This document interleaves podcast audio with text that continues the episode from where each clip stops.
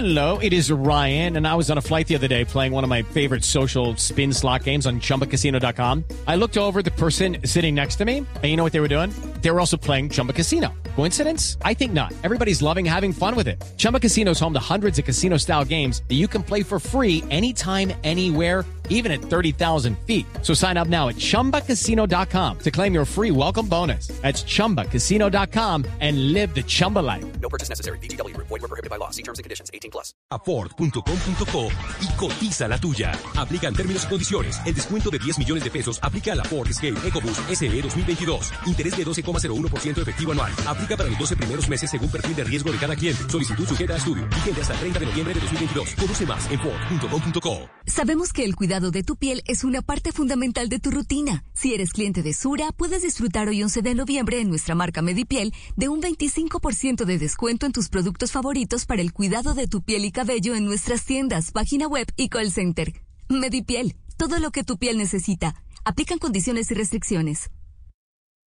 Seguimos a esta hora de la mañana en Blue Radio. Estamos en Mañanas Blue. WOM cambió las reglas esta Navidad para que ahorres. Por eso, llama al 302-833-3333. Pásate un plan postpago y lleva la segunda línea con 50% de descuento por 12 meses. Además, compra celulares con hasta 50% de descuento en referencias seleccionadas. Pásate ya llamando al 302-833-3333. Promoción segunda línea válida del primero al 30 de noviembre de 2022 o para los primeros 5.000 clientes. Lo primero que ocurra. Oferta 50% de descuento en equipos válida del primero al 30 de noviembre de 2022. 100 unidades disponibles. Términos y condiciones en WOM.co. Sigámonos juntando, juntando empresas. Empresas que mueven la economía de todo un país. País donde los empresarios sueñan con llevar su negocio al siguiente nivel. Nivel que logran alcanzar con aliados, contenidos, eventos y soluciones financieras y no financieras. Ingresa a www.bancolombia.com slash negocios y empieza a fortalecer tu empresa. Bancolombia. Esta es Blue Radio, la alternativa. Último capítulo de la encuesta. Esta pregunta, Felipe, me parece muy importante. ¿Usted está satisfecho? Le pregunto, Felipe, yo soy el encuestador, usted el encuestado me responde. ¿Usted está satisfecho con su estándar de vida, con las cosas que puede comprar y hacer? Sí. Ok. Usted está en el 35.4. El 35.4% de los colombianos dice estar satisfecho con su estándar de vida. Pero esa ¿no? Estaba en junio de este año en 41, pasa a 35. Así que allí hay un descenso. Y en desacuerdo, es decir, está insatisfecho con su estándar de vida, Felipe, 63%. Altísimo. 63%. Sí, Casi dos terceras partes de los colombianos. Eso- Y es la cifra eso más alta debe, en este Martín? estudio. Eh, Es, es la cifra más alta en este estudio desde, fina- desde el 2018, septiembre del 2018 que lo estamos midiendo. Eso se debe, Felipe, eh, asociándolo con el principal problema que cree que la gente Eso que hay en yo. Colombia, con el tema de economía, desempleo y costo de vida. Sí, cuando, cuando usted pregunta, Entonces- Felipe, cuando la- en la encuesta se pregunta cuál es el principal problema, como dice Martín, que tiene Colombia, el 37.7, casi el 40% dice que la economía, todo lo que La tenga que ver con sí. bolsillo. Y, el, y a eso súmele otra eh, rubro que es el de costo de vida y el de pobreza. Todo sumado da más del 50%. Ahora, Felipe, para ser justo, este capítulo no se le puede cargar al gobierno Petro. Ah, sí. Aquí hay una coyuntura internacional, la inflación es por todas partes del mundo, hay un problema de logística que causó, que viene desde la pandemia que explotó en el último año, Sí. y usted está viendo Sí, el mismo problema, la misma reacción social popular en todas partes del mundo. Entonces, casi que es milagroso que haya un 35.4% de gente que está satisfecha con su estándar de vida, porque esto nos ha afectado a todos. La inflación, la devaluación, todo el tema económico no es producto de lo que ha pasado en los tres meses del gobierno Petro, Martín. Sí, ahí le puede uno incluso incluir un análisis que, que tiene que ver o se hizo parecido al de la tributaria de si cree que el dólar lo va a afectar o no. Y ahí pues eh, más del 80% también piensan que los va a afectar el precio del dólar. Y Martín, las dos cosas sumadas, las dos cosas sumadas, la tributaria más los, la inflación y la, y la devaluación de la tasa de cambio que han carecido significativamente, por ejemplo, el precio de los alimentos, pero también otros bienes de la, de la canasta familiar, más lo que se viene el año entrante de desaceleración económica en todas partes del mundo, yo creo que va a ser canal, el canal por el cual eh, los ciudadanos van a terminar castigando de manera más eso, fuerte al sí, gobierno por, ese- por- eso- por eso la- es por las dificultades económicas porque Daniel, el bolsillo duele. Ese es Sí, capítulo suposiciones. Esta encuesta nos mete en el capítulo realidades. Sí. Porque la tributaria no ha comenzado, no ha entrado en vigencia. ¿no? Sí, ahí como complementando, Néstor, si usted considera que en Colombia está mejorando o empeorando el costo de vida, el 88% dice que está empeorando, el 79% dice que la economía está empeorando, el 74% dice que el desempleo está empeorando y el 85% dice que la inseguridad está empeorando, por hablarle de los problemas que más menciona la gente como principales. Y de 20 temas que medimos, entre ellos educación, salud, vías, etcétera, en cinco temas hay más personas que dicen que están mejorando que empeorando y en los 15 restantes hay más personas que dicen Sí, que pero- están empeorando. Y que el bolsillo es lo que genera también Claro, el nivel de lo- pesimismo y el nivel de los- incertidumbre. ¿no? En, Sí. los, en los temas económicos duros, pues eh, son datos objetivos. Pues claro que el costo de vida está subiendo y la inflación afecta a la gente negativamente y en fin, eso y va a seguir siendo y va a seguir siendo así. La gran duda es eso qué tanto va a afectar el apoyo ciudadano al gobierno al gobierno de Gustavo Petro, qué tanto lo va a responsabilizar de esa circunstancia o qué tanto no. Eh, y ahí, pues bueno, cada cual, ahí sí, como diría es nuestro que- director, apuesta con el corazón a que o lo va a afectar o no lo va a afectar. Claro, claro. Y ahí vienen, a- ese tema es muy interesante, Héctor, porque hay un asunto, el del bolsillo, que no admite ideologías. Sí, el, bol- el- el bolsillo, digamos, si, si se logra explicar quién es el responsable o si la gente cree que hay un responsable, pues a, a esa persona que crea la gente que es responsable, pues seguramente le podrá llegar a afectar. Le pregunta la encuesta a los colombianos, ¿usted cree, está de acuerdo en que los precios de la gasolina sigan subsidiados? De acuerdo, Paola, oiga esta respuesta. De acuerdo significa que no suban los precios de la gasolina 68.2, en desacuerdo 27.8. Me sorprende el 27.8%, es decir, que No, haya pues, alguien que no quiera. No, esta es gente que dice sí, sí, sí, sí hay que desmontar ese fondo de estabilización, pues porque es por el responsable. tema del déficit fiscal. Claro, pero, pero ¿sabe qué me preocupa de todas estas cifras que estamos votando en este momento, en donde acaba de decir hace una semana el Banco de la República que vamos a crecer al 7.9% este año, ¿no? 8% de crecimiento que es impresionante. Y es que el año entrante, según el propio Banco de la República, vamos a crecer al cero. Entonces, todas estas cifras que estamos viendo hoy, que ya el 88% cree que está empeorando el costo de vida, el 74% empeorando el desempleo, el 63% empeorando su estándar de vida, solamente pueden seguir subiendo. Y, y digamos, eso no es futurología, ni con el corazón, ni nada. Es No, es que- una realidad que vamos a pasar de crecer al 8 este año al cero, al cero, Aurelio. Pero Néstor, es que yo, yo le insisto en un, Señor. yo le insisto en un punto. La encuesta termina siendo un reto enorme para el gobierno de Petro. ¿Sí? Digamos que están tiradas las, cartas, por decirlo de alguna manera. Esta encuesta es un gran reto y especialmente en este capítulo que ustedes están orientando de la opinión de la gente frente a las distintas propuestas. La, entonces, fíjese usted que la expectativa de la gente es negativa frente a todas estas propuestas. Por supuesto, lo de la eliminación de subsidios a la gasolina. Y aquí hay un elemento que a mí me parece que es importante resaltar. Es que el gobierno de Petro, a nombre de la izquierda, logró hacer lo que muchos gobiernos de derecha no pudieron hacer, como este punto de eliminar los subsidios a los precios de los combustibles, como el punto de meterle impuestos a los alimentos ultraprocesados y a las bebidas azucaradas, sobre los que también se pronuncia en contra la encuesta. Entonces estamos hablando de un reto enorme, porque esto puede terminar siendo el gran, la gran forma de meterle al país una serie de reformas sin que la sienta mucho.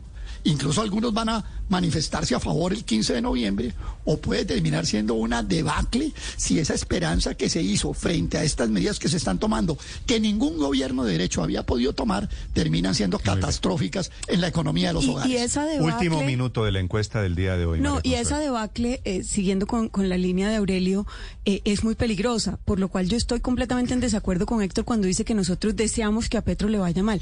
Yo, por el contrario, a mí me parece positivo que la gente le reconozca favorabilidad, porque si no se va a radicalizar peor. Imagínese, si, si con estos números sale a decir que la humanidad se va a extinguir si nos gastamos, si vendemos carbón y si vendemos petróleo, calcule lo que diría si tuviera unas cifras negativas. O sea, por lo menos aquí mantenemos una estabilidad macroeconómica y garantizamos pues que el país siga eh, en un rumbo. A propósito, la encuesta hace una pregunta de eso.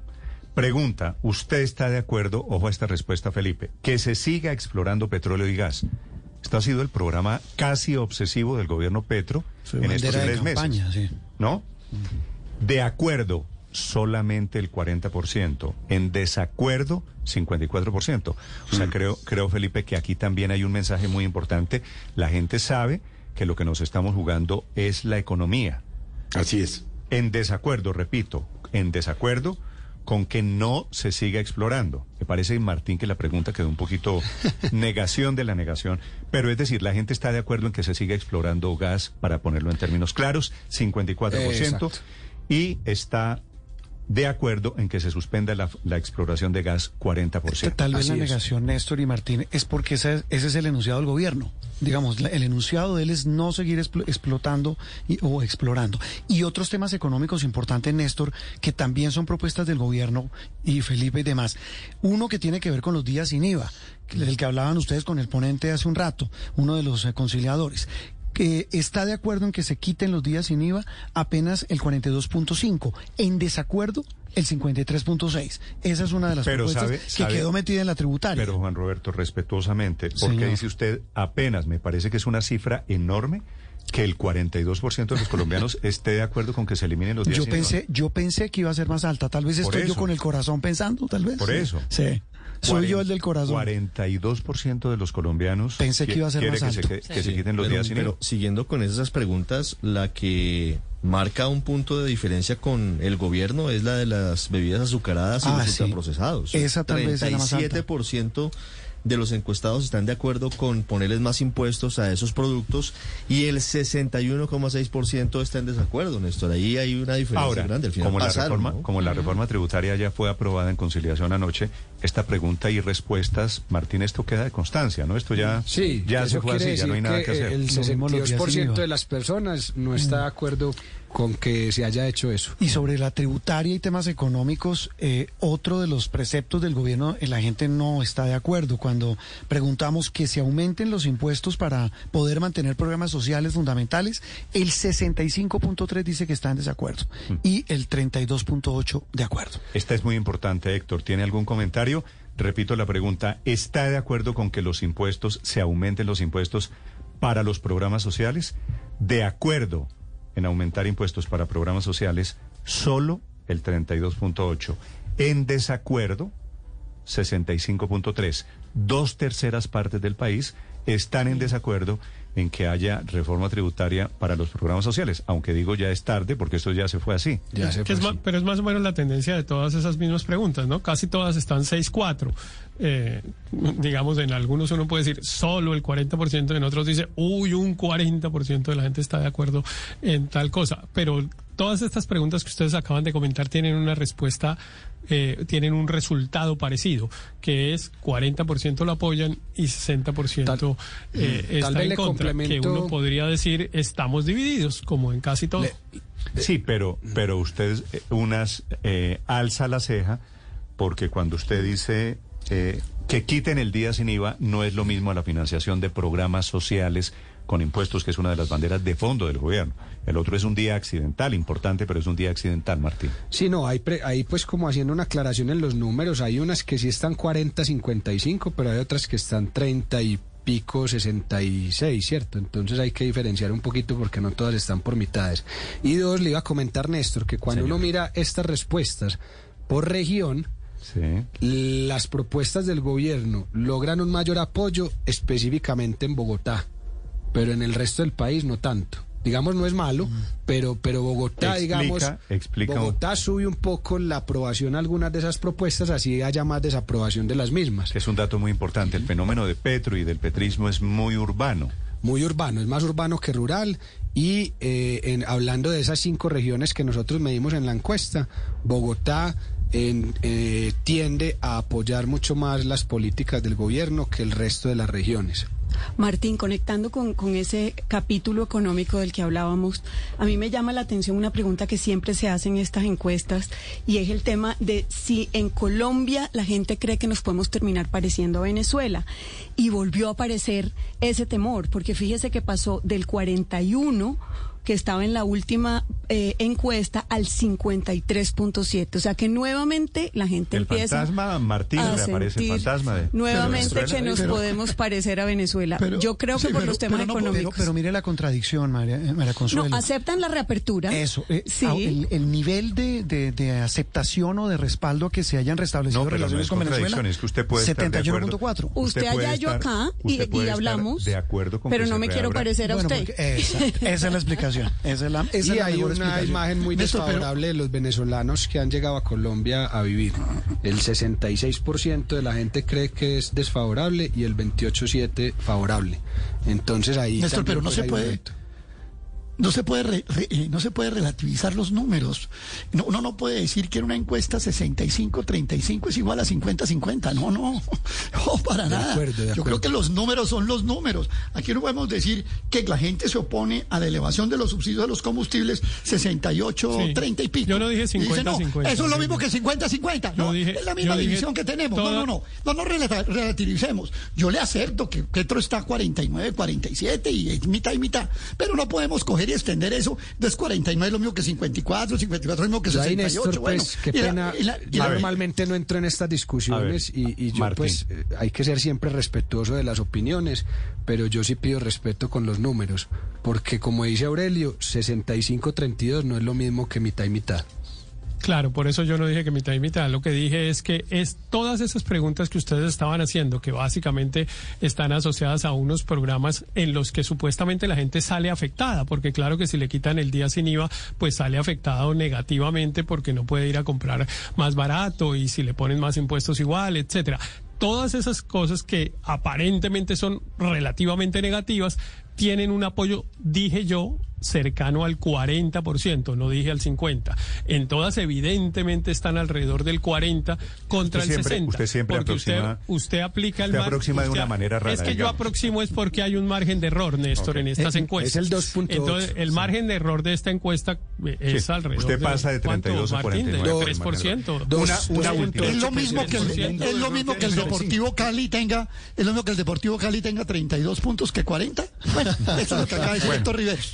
Doy un pero, dato. pero en una encuesta sí, Aurelio, doy por un dato, el margen de error. Doy un dato final de esta encuesta que me parece muy importante. Felipe, Sí. la propuesta del presidente Petro de perdonar a los de primera línea, que iba en la ley de orden público, la sacaron de la ley de orden público y ya presentaron, Ricardo, otro Sí, proyecto claro. para el indulto a la gente de Va- primera están línea. insistiendo, es una de las promesas de campaña del gobierno del presidente Petro. ¿Está de acuerdo con ese indulto a los de primera línea? El 33.9% del país. En desacuerdo, el 61%. Obvio. No es mitad y mitad, 61-39. Y el margen de error. Dos a uno, del- digamos, del es la 2.8, proporción. Hay una aclaración, Néstor, numérica. El margen de error del 2.8 significa que esos números podrían ser 2.8 más altos o 2.8 más bajos. O sea, uno no puede asumir que siempre es hacia arriba o hacia abajo. El margen de error eh, eh, significa un intervalo hacia que abajo puede- o hacia arriba. Y Néstor, oscila No, 2.8 no es que arriba, lo 2.8 acomodo, no es que lo acomodo en lo que me Néstor, y en cifras, eh, en, en justicia, ¿no? Así como hay un eh, rechazo eh, con los números a esa propuesta de, de, de perdón a los miembros de la primera línea, hay respaldo a la propuesta de paz total del gobierno Petro.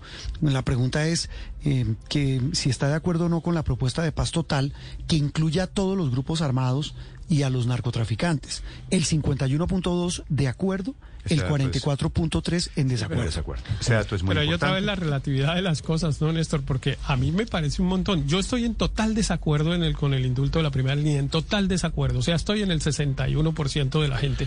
Pero me parece un montón que una de cada tres personas, en cambio, sí les parezca que deban perdonarlos. Estoy Cuando totalmente de pues, acuerdo. Fuimos, Estoy fuimos, eh, totalmente de acuerdo. Fuimos testigos de, de la crueldad de muchas de esas conductas, etcétera, eh, Mm, como para que ya uno de cada tres crea que a esos personajes deban irse para la casa Sí, sí, sí. Y ya hay sentencias. Yo en ofensivo eso, proponerlo. en eso puedo Y sabe que es lo más curioso, Héctor, que eh, ese 33 es muy jalonado, como dije ahora, por Bogotá, que fue donde más eh, ocurrieron cosas. ¿Tiene el dato de Cali, de, ¿no? de esta, de esta pregunta en Cali? Eh, en general, la- Digo sí. porque primera línea fue tan activo en Cali que me parece, Martín, que vale la pena Ya. medir en particular el apoyo a esa propuesta del Cali no lo tengo, Cali. pero tengo el, el suroccidente. sí, el suroccidente. Y curiosamente, en Bogotá y el suroccidente es donde más Pero aquí- apoyo hay Ah, no me- industria. aquí ya vamos. Y mire una- y mire otro dato, que es donde más Las personas dos zonas de- donde más hubo actuaciones de la primera línea. Y, Bogotá. y Ricardo, y que donde más hay hubo detenidos y donde más hay hoy ya eh, procesados por ese tema. Pero también las dos zonas, también las dos regiones donde más apoyo tiene el presidente.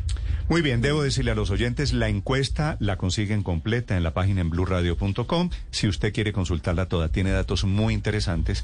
Ahora que todos estamos hablando del presente, del futuro, estamos hablando de cómo le va al presidente Petro en estos primeros 100 días. Gracias a los Néstor, vamos que en- nos ya han vamos en el paroxismo matemático. Señor. Hoy aprendí una lección. ¿Cuál es, Aurelio? Montón igual a 32%. Esa fue la lección que aprendí yo. 8 de la mañana, 8 de Más la mañana. corazón. 8 de la Montón mañana. más corazón. 20 minutos. Siempre me parece divertido escucharlos. Eh, Usted quiere consultar los resultados, está aquí, sus opiniones son muy importantes, los voy a leer, los voy a escuchar. Nos vemos, eh, hacemos especial de Noticias claro. Caracol para este domingo. Claro, porque hay mucho tema todavía para analizar, Néstor. Nos vemos el, el domingo a las 7 de la noche. Solo, solo un dato final que no sé si es litigando en causa propia. Lo mencionábamos ayer viendo los resultados con Martín, Néstor. Y es el tema de la, eh, viendo la favorabilidad y de favorabilidad de instituciones, eh, le- les va bien a los medios. Si usted mira la, la proporción, hoy están en un 57.7, estamos, dice la canción, de favorable, imagen favorable, desfavorable de 38.4. Es tal vez, Martín me corregirá, de los mejores guarismos, de los mejores números en los últimos, en las últimas mediciones que hemos hecho. Sí, y, y está por encima de las redes sociales, que en algún momento estuvo al revés. Entonces es una buena tendencia. Y hay que decirlo también, Juan Roberto, en general las instituciones mejoran sus números. Todas las instituciones. Los empresarios tienen muy buen número, la policía mejora un poco, las fuerzas militares, la iglesia. Entonces digamos que en, en tema institucional hay una tendencia un poco positiva, pues unos pocos puntos, Hasta pero la hacia arriba. le va muy bien. mejor, sí. Martín, gracias por acompañarnos esta mañana. Muchas gracias, Néstor. Solo recordar la ficha técnica. Ah, sí, señor. 1.200 encuestas eh, a nivel nacional, incluidos territorios urbanos, rurales, municipios pequeños, capitales de departamento, encuestas realizadas del 4 al 7 de noviembre, margen de error del 2.83%. Y, y bueno, eh, eh, en general, pues la ficha técnica también la pueden consultar en el informe en detalle. Martín Orozco es el eh, encuestador de Invamer. Gracias, Martín. Feliz día. Juan Roberto Vargas es el director de Noticias Caracol que nos acompaña esta mañana. Juan Roberto, gracias. Néstor, gracias y nos vemos el domingo. 8.22 en Mañanas Blue.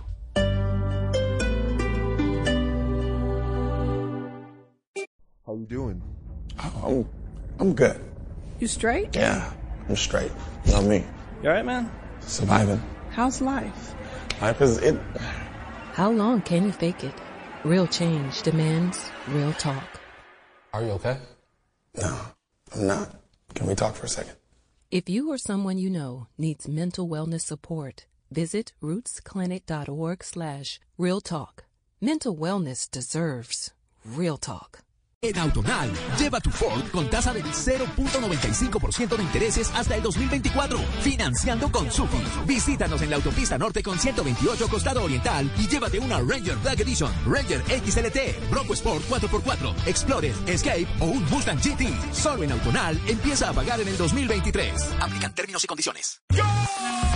Cada sábado tienes la oportunidad de ser millonario. Vive el mundial con el billete de la semana y gana 10 mil millones de pesos con el premio mayor de la Lotería de Boyacá. Acierta con el Boyaloto y gana. Bonos consumibles, balones de fútbol y billetes de recambio. Premios así solo con la Lotería de Boyacá. Adquiere tu billete en los puntos de venta autorizados o con tu lotero de confianza. Lotería de Boyacá. Un sábado de pobre lo sacará. Grupo Nietzsche soy yo. Bogotá, sábado 10 de diciembre. En vivo el majestuoso Grupo Nietzsche y Peter Manjarrés. solo en etickets.co. Apoya Blue Radio, código PULEP WLQ682. En Bavaria hoy brindamos por el medio ambiente, porque para el 2024 todas nuestras cervezas serán producidas con energía 100% solar que cuida el planeta. Bavaria, por un futuro con más motivos para brindar. El exceso de alcohol es perjudicial para la salud. Prohíbes el expendio de bebidas embriagantes a menores de edad. Disfruta tu tiempo libre. Atrápalo, agencia online de viajes y experiencias. ¿Aló? Hola, Primis, ¿cómo estás? Bien, ¿y tú? Me imagino que ya tienes listo el vestido que te vas a poner para mi fiesta. Cata, yo no voy a ir. ¿Y eso por qué? Lo que pasa es que en el ensayo de Vals mi tío me tocó de una manera muy rara y me dijo que no le podía contar a nadie. Tengo miedo. ¡Pilas ahí! Si alguien intenta tocarte o besarte sin tu consentimiento, eso es violencia sexual. Comunícate a la línea 123 o acércate al área de orientación o de psicología de tu colegio. Secretaría de Educación del Distrito, Alcaldía Mayor de Bogotá. En el parque yo me enfermo, tomo Adorem. Que me ayudan esos días,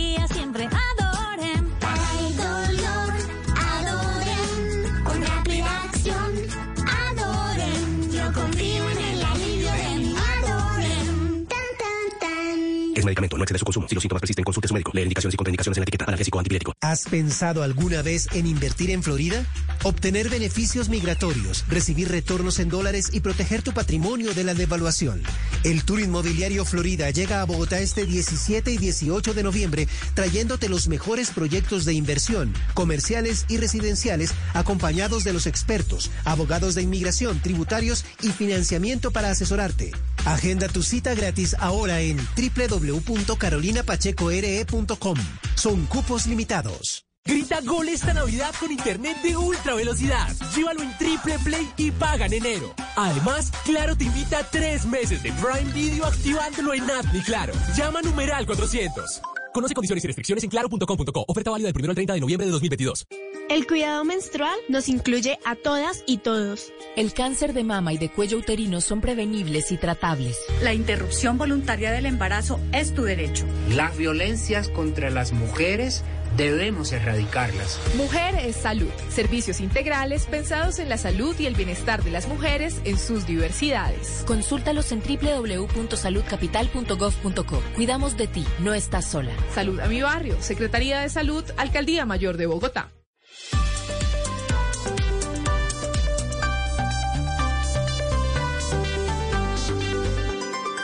Estás escuchando Blue Radio y bluradio.com. Mientras hablábamos de la encuesta, hay una situación de emergencia esta mañana en la salida a la calera.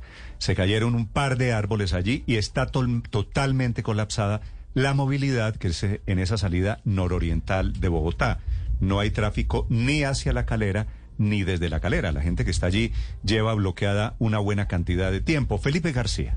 Sí, señor Néstor, a esta hora se reporta cierre total de la vía La Calera por la caída de un gigantesco árbol sobre toda la vía, exactamente en el kilómetro 6. Se encuentra cerrada en ambos sentidos viales. No hay paso en este momento, ni subiendo ni bajando de la calera. El árbol, hay que decir, Néstor, es bastante grande. Por fortuna, ninguna persona resultó herida por este incidente. Sin embargo, tal y como ocurrió hace unos días, pero en el kilómetro 1, recuerde usted, el árbol de al menos 10 metros cayó sobre los cables de energía allí en el sector y está afectando a esta hora a varias viviendas cercanas, por supuesto, el servicio de energía. Ya bomberos de Bogotá y agentes de tránsito se encuentran en el sitio adelantando las labores de remoción de este árbol. Sin embargo, de acuerdo con la Dirección de Tránsito y Transporte de la Policía, estas labores pueden durar alrededor de dos horas, por lo que la recomendación entonces a esta mañana es a tomar vías alternas. En este caso, si va hacia la calera, seguir por la carrera séptima al norte y luego tomar por el sector de El Codito y vía La Cabaña hasta la calera, Néstor. Estoy viendo aquí las imágenes. ¿Cuántos árboles caídos, Felipe? Eh, dos, dos en total, Néstor, uno en el kilómetro 6 y uno un poco más adelante de este kilómetro. Se cayeron dos árboles, hay que decir, bastante grandes, Néstor. Sí, lo que pasa es que esos árboles comienzan a caerse de a poquito y nadie les para bolas. Y cuando colapsa con un aguacero como el de las últimas horas, por supuesto, el riesgo es gigante. ¿Quiénes están en este momento en el lugar, Felipe?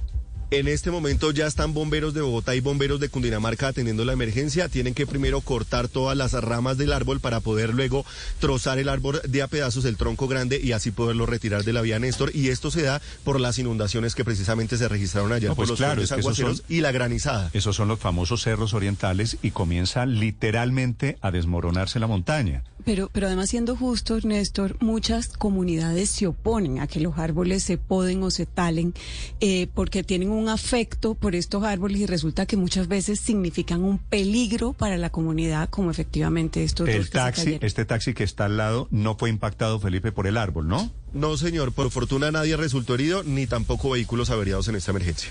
Muy bien, hay reacción de la ministra de Salud, Carolina Corcho, a la encuesta que acabamos de revelar.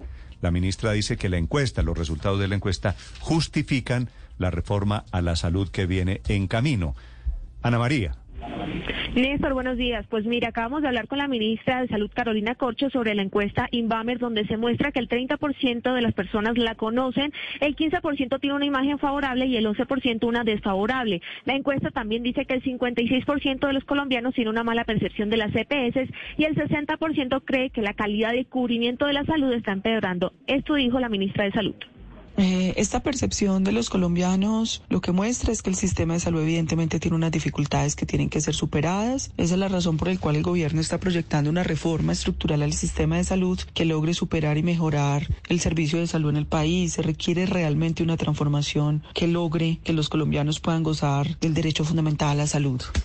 Ante eso, la ministra Cocho aseguró que es la muestra de que el sistema de salud requiere una transformación y que no es un tema de gobierno, sino que son los colombianos quienes lo piden. La discusión de la reforma, aunque se dará el otro año, ya ha causado una gran polémica en el país, Néstor.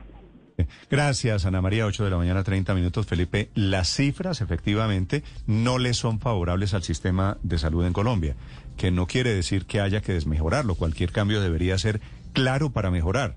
No, no Claro, para, por supuesto, Néstor. No para arriesgar lo bueno que hay hoy. Yo creo, yo no sé si en la encuesta yo no vi, pero sería bueno preguntarle uno a los colombianos por su sistema de salud y yo creo que una gran mayoría lo defiende, Néstor. Sí, pero, pero la encuesta mostró otra cosa, ¿no? Eh, la- mostró que la mayoría de la gente estaba insatisfecha, digamos, con el, con el sistema, que pues a uno le puede parecer justo o injusto, pero esa es la percepción ciudadana y en eso se apoya el gobierno, como dice la ministra, para promover un cambio. Que claro, todos esperamos que sea un cambio para preservar las cosas que consideramos que son positivas, pero por supuesto que para arreglar Claro, pero las sospecho- muchas que son negativas en esa Por en esta esa- reacción, es que yo por esta reacción que le insisto- estoy escuchando a la ministra, va a coger la encuesta como combustible para Claro, para, claro. para- Claro, para y siendo justos, las encuestas hay que mirarlas en, en- en su tendencia. Y la tendencia a la pregunta de si tiene una, re- una opinión favorable o desfavorable de la GPS, que es la pregunta a la que ella se refiere cuando trata de justificar la, la reforma en la encuesta, es la misma percepción. O Se sea, no ha estable. cambiado. Exacto. Entonces. es 56-40. Es decir, no hay un deterioro, No no hay hay, un un deterioro, deterioro. del cual se pueda del cual se pueda pegar la ministra para, para hablar de una reforma. Sí, sabe que Acá sabe la qué ministra es se lo va que a pegar pasa? de un tren fallando. ¿Sabe qué es lo que pasa con esto, Daniel? Que usted puede tener el mejor sistema de salud y siempre hay críticas al mejor sistema de salud. Pero obvio, pues. Entonces, Claro, siempre porque- el porque- resultado, el y mire- resultado y de la miren esto, pero- este sobre la CPS en particular es, 56-40. Y la ministra seguramente con base en esto va a impulsar su proyecto de reforma a la salud que viene el año entrante inevitablemente. Ya convocaron a sesiones extraordinarias. Así que No, pero la, la inconformidad Ojalá no con sea el para, sistema de para salud, acabar con lo, con lo poco bueno que tenemos, ¿no? no, la, inconfor- la inconformidad con el sistema de salud es casi una constante en el país. Y no solamente la encuesta, las llamadas tutelas, los PQRs, eh, las quejas y reclamos, todo eso, hay- eso hay un hecho que hay un malestar, digamos que puede no ser generalizado, pero hay un malestar y hay cosas por arreglar. Pero hay que reconocerle a la ministra Corcho una cosa. Si ustedes se han dado cuenta y lo han oído con detalle, en esta última semana ha modificado su posición. No sé si la oyó.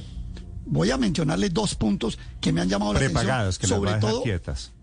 bueno, primero va a dejar prepagadas, regímenes especiales. Plan complementario. Eh, eh, plan complementario, eso no se va a tocar. Al principio había dicho que sí, pero en cuanto a las EPS, que ha dicho, dijo, mire, hay tantas EPS que están en situación de insolvencia, algo que viene pasando hace rato también y está registrado en libros, etcétera, etcétera. Y, y vamos a dejar las que funcionan bien. Ojo, ella ha venido cambiando la posición. Yo creo que esto es importante tomar nota porque la oí muy sentada en una comisión del Congreso de la República diciendo esto que les estoy explicando. Luego, Néstor, es va que a en todas resolver los problemas de malestar, mundo- perdón Álvaro, si va a reforzar la oferta pública, va a revivir los hospitales públicos, va a mejorar, va a abrir los servicios que Petro cerró en Bogotá, 1.500 servicios, y los va a abrir como parte de la red pública. Bienvenida a la reforma. Se lo digo con toda sinceridad. Sí, Es que en No, todas partes eh, del Aurelio, mundo- bienvenida, bienvenida a la reforma si la conociéramos. Es que todavía no sabemos en qué sentido y con qué características va a tener la reforma. Así que le sugiero allí un compás de, de espera a bienvenida a la reforma dependiendo lo que esté en la reforma, ¿no? Pero ha venido cambiando la posición del- original, ¿no? Álvaro. En todas partes del mundo esta discusión se da. Es normal y es un tema contencioso. Lo extraño es que aquí parezca extraño que, que se hable de ese tema. Eh, en Estados Unidos todavía están en discusiones muy ideologizadas, muy de extremos, a pesar de que la reforma se hizo hace más de eh, casi que 10 años. Eh, y lo que muestra esto es que quienes quieren defender el actual sistema de salud deben entender que sí hay un malestar, que sí hay dos sistemas y que la peor manera de defender el sistema de salud es diciendo que es perfecto y que lo van a dañar. La mejor manera de enfrentar una reforma es proponiendo reformas mejores para solucionar los problemas que son evidentes. Pero ponerse en la posición de dejarle al gobierno totalmente el público insatisfecho, eh, sosteniendo que tenemos el mejor sistema de salud, pues eh, No, pero eso es que no yo es no, muy yo no he oído. Álvaro, no he oído a nadie que diga que tenemos el mejor sistema Pues de salud. muchos, en el la mundo. mayoría dicen tenemos algunos problemas, pero es buenísimo. Esa es la mejor manera de entregarle las mayorías a quien propone una reforma No, de fondo. eso es lo que es serio, La- Álvaro. Usted puede montarse en la teoría. Vea las cifras de la revista The Economist. ¿Usted las vio? Sí, claro que la vi. Y las de Bloomberg también, ¿no? ¿Qué es dice que- la revista pero- de pero, Economist, Néstor, pero Álvaro? lo importante ¿Qué dice? es Tenemos que- uno de los 10 sistemas de salud más inclusivos en el mundo. Tenemos Pero uno de los... esta encuesta. La revista de Economist, Álvaro, la Mire revista de esta Economist. encuesta. Uno de los 35 mejores sistemas de salud de 200 Pero países a eso en es a lo que me refiero. Esa defensa yo creo que no es la mejor. Porque mire Bueno, a esta usted le parece el peor, a mí no me lo parece. Es, es decir, yo no le Sí, digo que pero su es que le opinión estoy me explicando. parece... Mire, esta encuesta muestra una película distinta a la de la revista The Economist.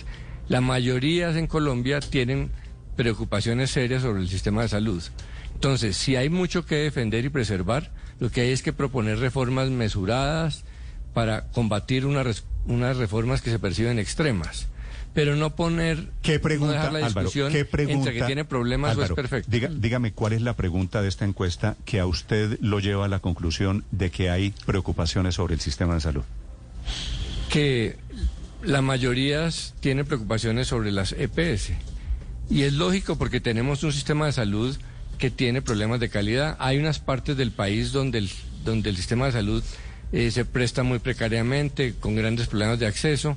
Entonces, no hay que negar eso para defender lo bueno. Lo que digo es, hay gente que está de acuerdo con la ministra. Creer que lo que dice la ministra es impopular es un error.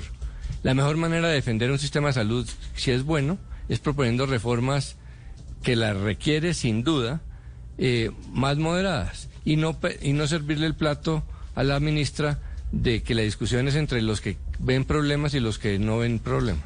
Eh, pero es que yo creo que ya hemos ido avanzando un poco, Álvaro, eh, porque como lo Héctor, solo le, resaltaba, dijo, Aure- le dejo lo como resaltaba Aurelio. No conozco a nadie que diga que no hay problemas. Claro que hay problemas y he dicho Claro, pero- insistentemente que hay que mejorar los problemas. Por supuesto, hay que Yo sí mejorar los conozco Pero es que el- problemas. quienes han el- dicho el que no problema para de- nada, que es el peor. Que es el peor, que es El tan malo problema como de decir que eso- es el mejor. El problema, claro, el problema de eso es el promedio en general. Estamos entre los 10 mejores o somos el mejor o somos el peor. Esa afirmación, pues para un sector de la población es equivocada cualquiera, porque si a mí me dicen es el peor, pues evidentemente yo digo no, no es el peor. A mí particularmente y a mi entorno cercano nos ha ido divinamente. Y entonces pues no, no tengo por qué decir que es el peor, todo lo contrario, no tendría sino que dar cosas positivas, pero seguramente hay personas que tienen testimonios muy negativos, especialmente en unas regiones de Colombia, en un, bueno, en fin, en unas determinadas condiciones sociales, geográficas, eh, culturales, a los que les ha ido pésimo y seguramente a esos estarán de acuerdo en que es el, en que es el peor. Y lo, y lo malo de aquí del promedio es que no puede ser promediando, eh, porque hay unas personas que requieren acceso a salud, todos necesitamos acceder a los servicios de salud de buena calidad y los necesitamos en el momento que los necesitamos y, cua- y, y Pero don- es que yo donde creo, los necesitamos. Héctor, no nos pueden decir, creo- ah, es que en Bogotá es magnífico y en cambio en Vallasolano no hay un médico. Ah, bueno, no, entonces la gente de Vallasolano, pues que se muera y, en, y los de Bogotá que sigan disfrutando de su buen acceso a salud en la ojo, Fundación pero- Santa Fe. Pero es que, Héctor, esa exageración es. ¿Quién ha dicho que la gente de Vallasola no se muera? Entonces usted comienza a perderse en su propio argumento. Ojo también con el rigor para estos efectos, que la evaluación sobre el sistema de salud pues tendría que ser hecha con base en verdades. ¿Hay algún sistema, Felipe, usted aquí vivido, ha vivido fuera de Colombia, usted vivió, Sí. usted tiene nacionalidad chileno, canadiense, ha vivido en Perú. ¿Hay algún sistema de salud en el mundo, Felipe, usted cree, que no tenga quejas? No, Néstor, Lo que todos tienen, llamamos pero aquí mire, PQRs, Departamento de Quejas y Reclamos. No, pues todos tienen, por supuesto, pero, pero yo le digo, usted acaba de mencionar tres países y el que mejor Néstor. salud tiene, o por lo menos es mi experiencia personal, es Colombia. Pero bueno, Felipe, digamos... Inclusive por hay encima una- de la canadiense, que yo pues en varias oportunidades pues tuve que ir al hospital a urgencias y tal. La de acá es que realmente es muy buena, con fallas, pero muy buena. Néstor, y hay estudios recientes, no solo de organismos multilaterales, sino estudios acá en Colombia. La Universidad de los Andes acaba de la Facultad de Economía una nota macroeconómica sobre la reforma a la salud escrita por dos expertos en el tema, que muestra que hay una cobertura casi universal y gastos de bolsillo que son relativamente bajos para los usuarios que se enferman. Eso no es despreciable, que la gente tenga gas- gasto de bolsillo relativamente bajo. Eh, digamos, ¿qué va a cambiar en la nueva reforma cuando la gente tenga que empezar a hacer, una, a hacer- un gasto de bolsillo relativamente alto? Y ese mismo estudio hecho por David Bardey y Álvaro Riascos muestra también desafíos, especialmente de cobertura en zonas rurales y los pocos incentivos que hay para mejorar la calidad en algunas zonas del país. Yo creo que aquí hay que ser ponderado y hay que mejorar lo que está fallando, pero no deshacer un sistema y volver atrás, no sé, 10, 20 años a un sistema que realmente no funcionaba y dejaba a muchos pacientes sin atender y tenía unos problemas de cobertura eh, bastante grande. Entonces son muchos los estudios ya que muestran que no es perfecto el sistema, que hay cosas por mejorar, Ah, de acuerdo. pero que lo que hay que trabajar es en, en mejorar lo que hay, lo que está fallando, no en deshacer el sistema completamente como propone Son la 8 de la ministra. mañana, 40 minutos. Néstor, ¿cuántas personas, eh, yo le pregunto porque no sé el dato, pero ¿cuántos colombianos estuvieron en UCI durante la pandemia? ¿Cuántos colombianos que, Felipe, perdón? Eh, estuvieron en la UCI, en las UCI durante la pandemia. Uy, no, no sé, Felipe. Creo que 300, 350 mil, no lo sé. Bueno, una UCI vale en- barata, ¿no? Entre uno y dos millones de pesos diarios. Diarios. Pregúntele a estos colombianos cuánto pagaron. Pues que Sí, de hecho Felipe, lo es dijo. que esa es una buena teoría porque los sistemas de salud no se pueden medir solo por el nivel de quejas.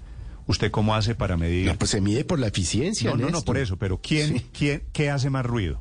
¿Las 700 mil tutelas, Felipe, o los miles de pacientes que han sido atendidos o que han recibido? No, de Creo- hecho, de hecho la senadora Piedad Córdoba dijo más de 300.000, ¿no? recientemente en el Congreso, la senadora Piedad Córdoba, Ah, sí, que lo acaba de ella decirle reconocía sí.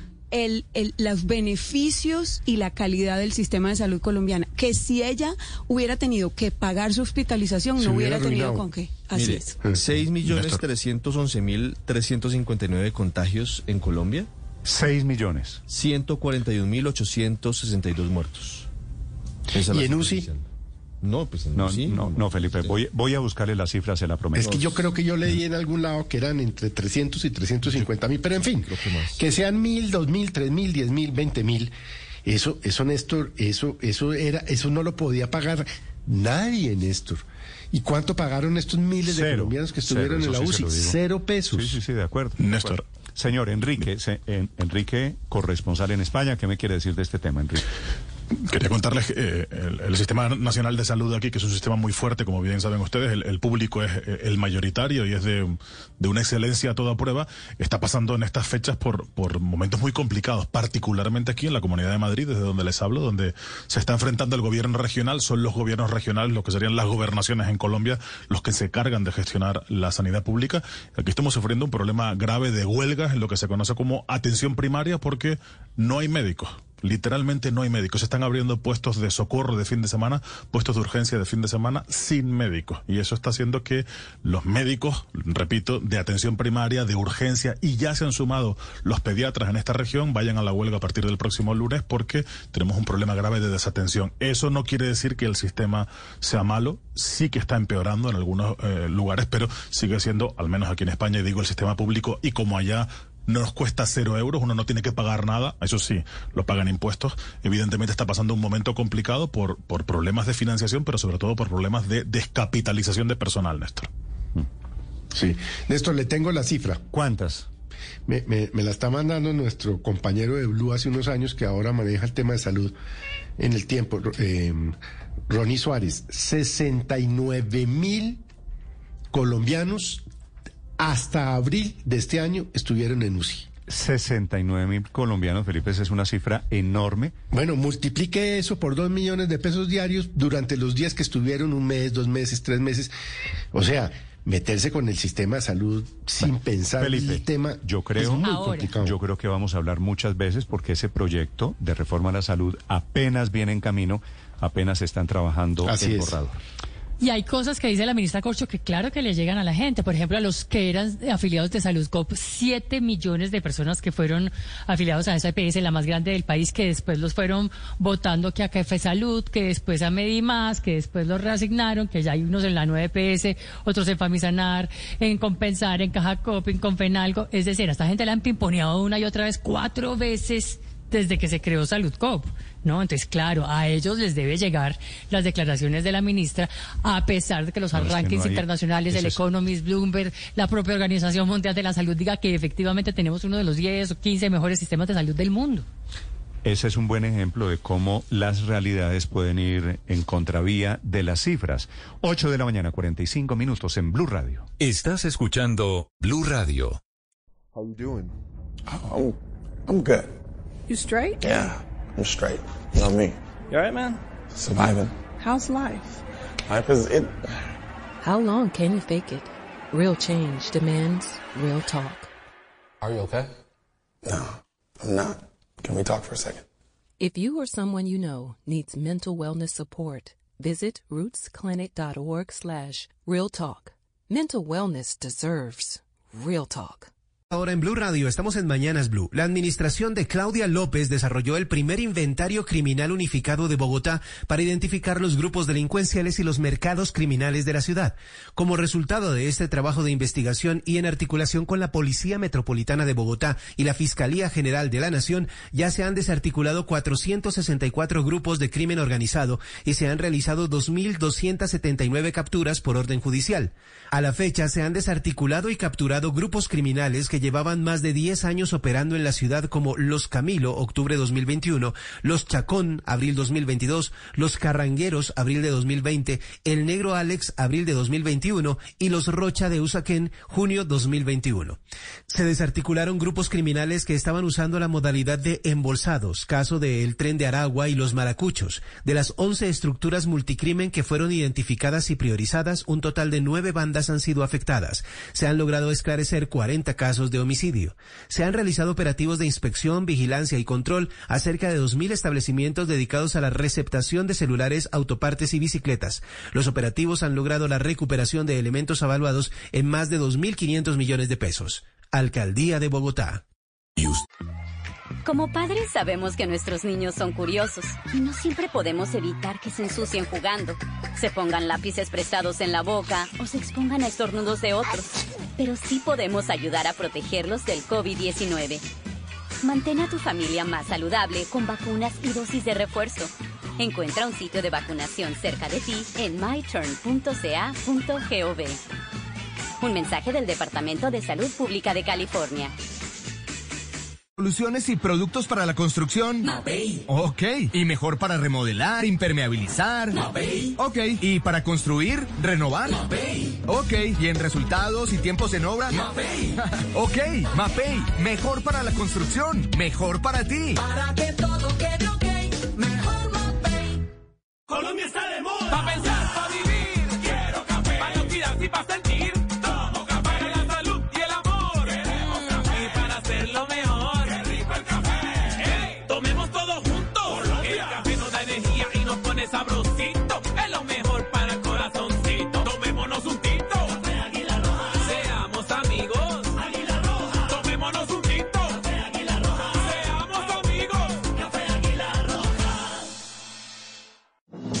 En Banco Omeva encuentras supertasas en CDT para que tu capital no pare de crecer.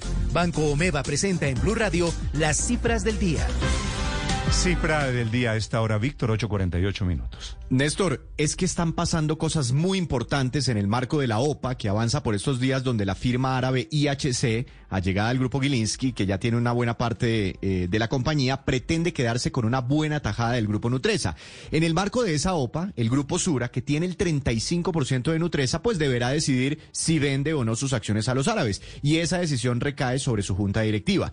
La junta del grupo Sura tiene siete integrantes, de los cuales cuatro son del GEA y tres son de Gilinski. Una junta que ha cambiado varias veces, aquí lo hemos destacado, precisamente para que los cacaos de estos dos grupos económicos no queden impedidos en medio de estas decisiones tan relevantes. Resulta que la gran batalla del momento, Néstor, se está dando al interior de la junta del grupo Sura, esto después de que dos de sus miembros eh, representantes del GEA quedaron inhabilitados para decidir sobre esta OPA de los árabes por instrucción de la propia Superintendencia de Sociedades. Al haber dos inhabilitados, la decisión la deberían tomar cinco miembros y de esos cinco integrantes, tres son de Gilinski y dos son del GEA. Entonces hay una gran controversia jurídica y muy interesante sobre si la mayoría para decidir la venta de Nutresa se define sobre los siete integrantes, que en ese caso se necesitaría una, una mayoría de cuatro, o si se define esa mayoría sobre los cinco integrantes habilitados. Y en ese caso la mayoría sería de tres personas y Gilinski con sus tres representantes podría inclinar la balanza y tomar la decisión. Es un rollo muy bueno, muy interesante y de fondo una disputa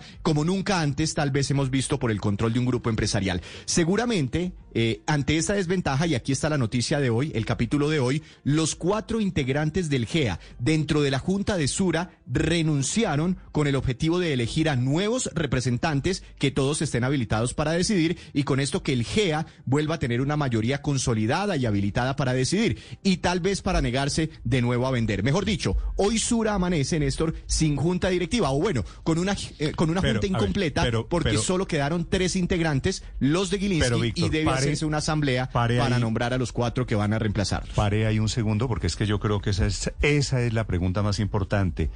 Con cinco, con los dos inhabilitados, ¿hay junta? ¿Eso es junta directiva?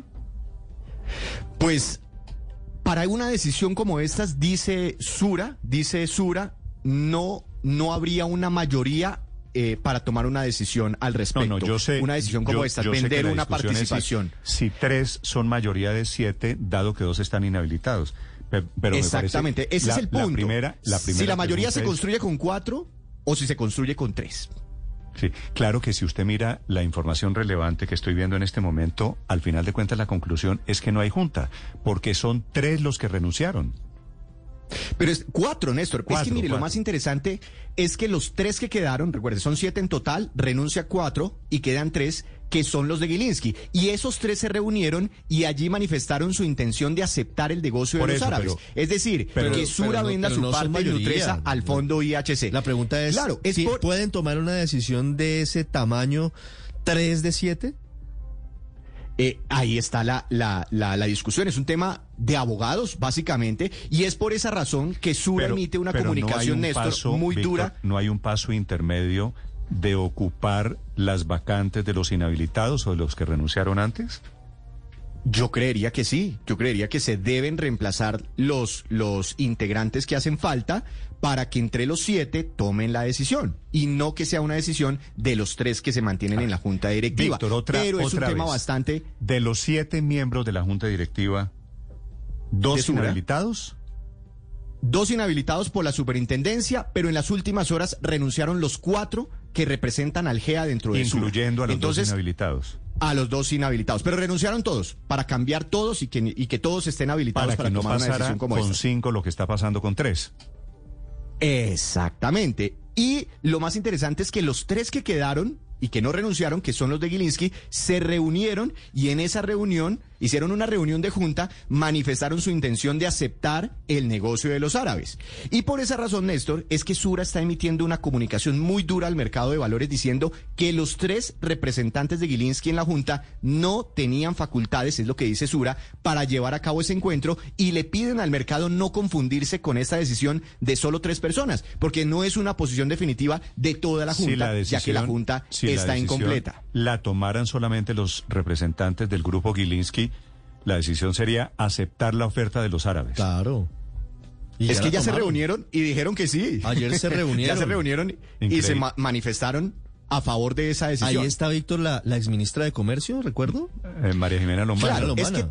que, eh, es que también hay muchas críticas, y aquí lo informamos en su momento, lo recuerda usted, Ricardo, eh, sobre la llegada de la exministra de Comercio del presidente Duque, María Jimena Lombana, a la Junta Directiva de Sura hace apenas unas semanas. Y ella llega eh, con un puesto de junta, pero en representación del grupo Gilinski. Es el grupo Gilinski quien la pone allí. Y muchos dicen que ella debería estar impedida, pues en su momento impulsó un TLC, un Tratado de Libre Comercio entre Colombia y los Emiratos Árabes Unidos, de donde es el fondo que está comprando en este momento Nutresa. Y además porque ella era la jefa, cuando fue ministra, de funcionarios muy importantes que hoy están tomando decisiones sobre esta OPA, como por ejemplo el superintendente de sociedades claro. Billy Escobar. Entonces hay, un, hay unas críticas sobre ese nombramiento de Gilinski y si ella también de pronto eventualmente debería estar inhabilitada para tomar una como, decisión al como respecto. tantas cosas en Colombia, Víctor, esto termina en tribunales y siendo batalla jurídica. Esta muy interesante, hay que decirlo, alrededor de la Junta Directiva. En Medellín, Héctor, ¿qué están diciendo esta mañana sobre la Junta Directiva de Sura? ¿Hay o no hay Junta? Por ahora no hay junta, Néstor, es lo que dice, y además eh, porque hay que decir algo importante. Según el artículo 29 de los estatutos de Sura, indica este órgano deliberará y decidirá válidamente con la presencia y los votos de la mayoría de ellos. Y a la fecha la junta directiva carece del número de miembros que le permitan deliberar y decidir válidamente, por lo que no existe quórum para definir si No, se claro, venden las acciones de Sura en la, Nutres. La Junta Lo no otro- es la mayoría de los que queden, la Junta es la mayoría de los que son. Los siete. Claro, la Eso, mayoría de siete Néstor, es y- cuatro. Víctor, y hay tres, en consecuencia, No hay junta. pues... pues- No pues puede bueno. tomar decisiones. Pero, No hay pero, quórum. pero como hay miles de millones de dólares aquí involucrados, esto viene equipo de abogados a bordo.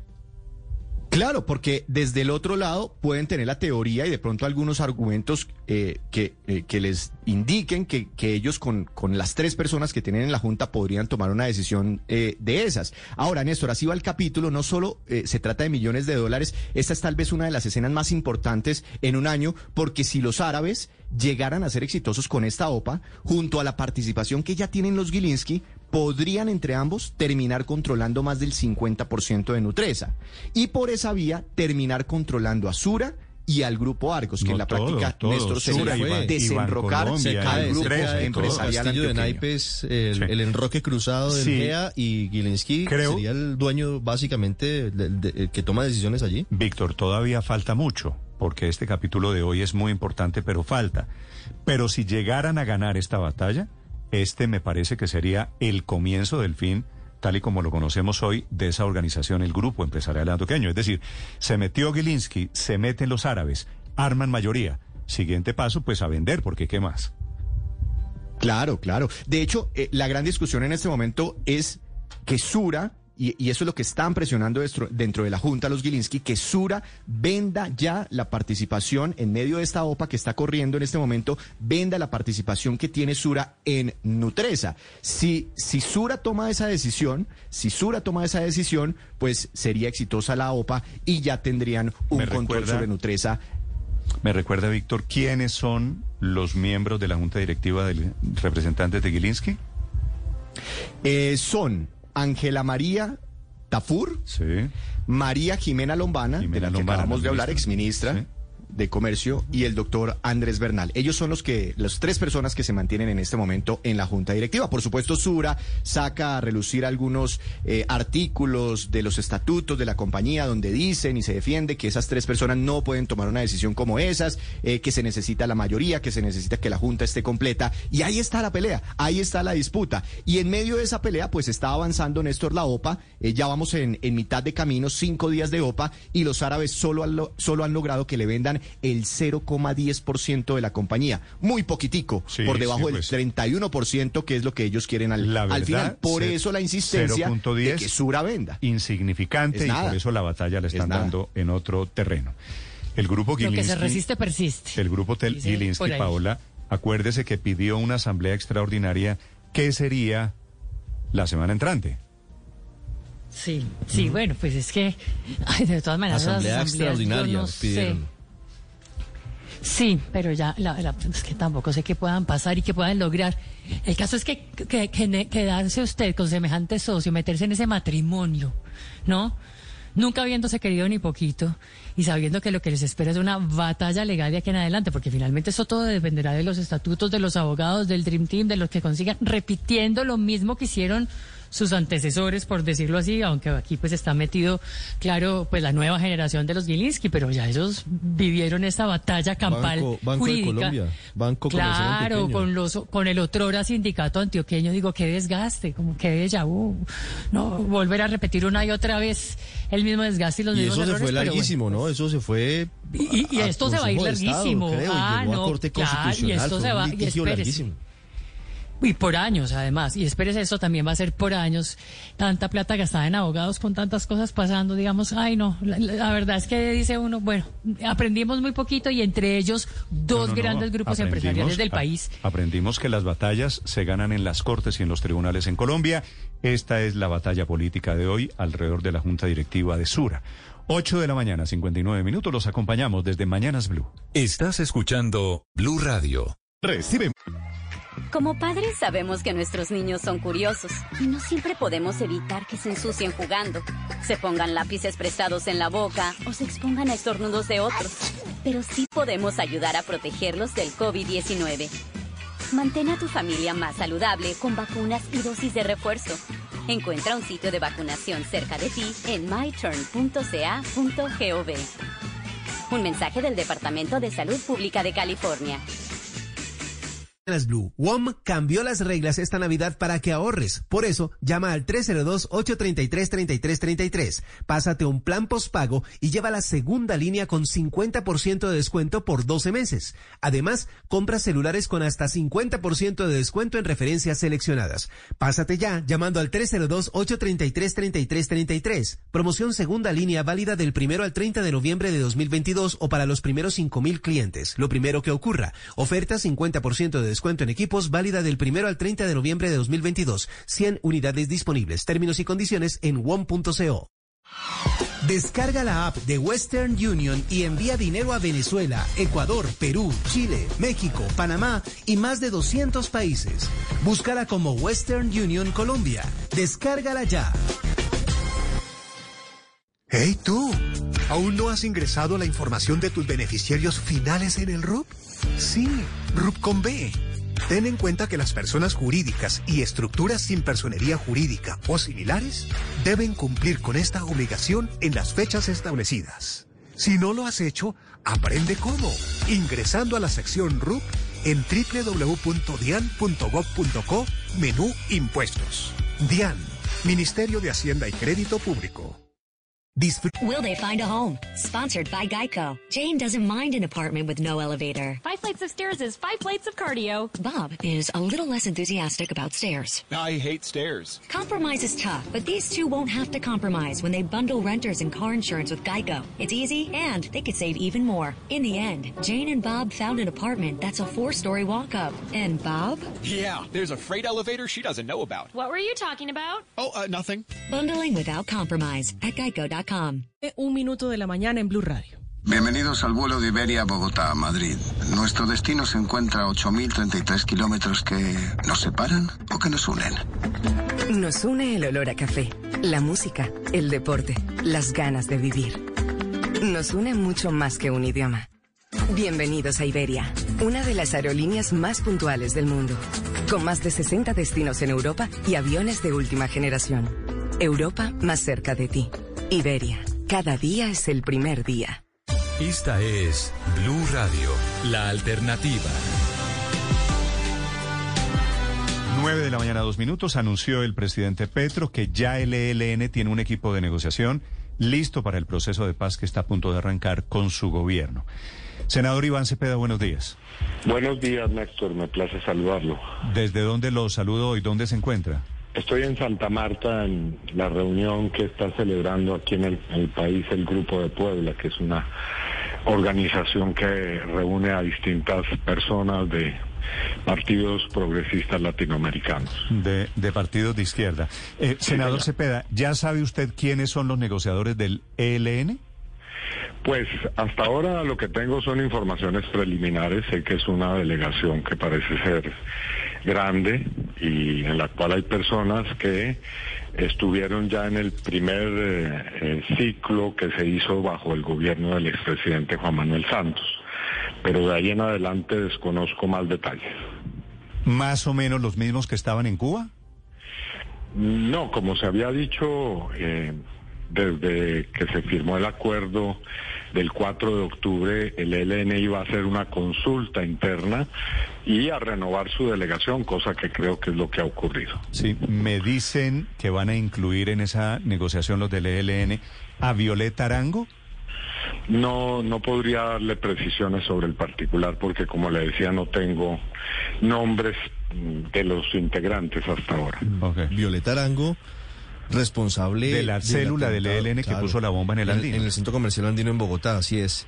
Que tiene que ver con un movimiento que, que es paralelo al, al ELN, que tiene algunos vasos comunicantes. Senador Cepeda, usted dice que va a ser aparentemente una delegación amplia. ¿Usted tiene confirmado que serían 24 delegados? No, no tengo esa cifra.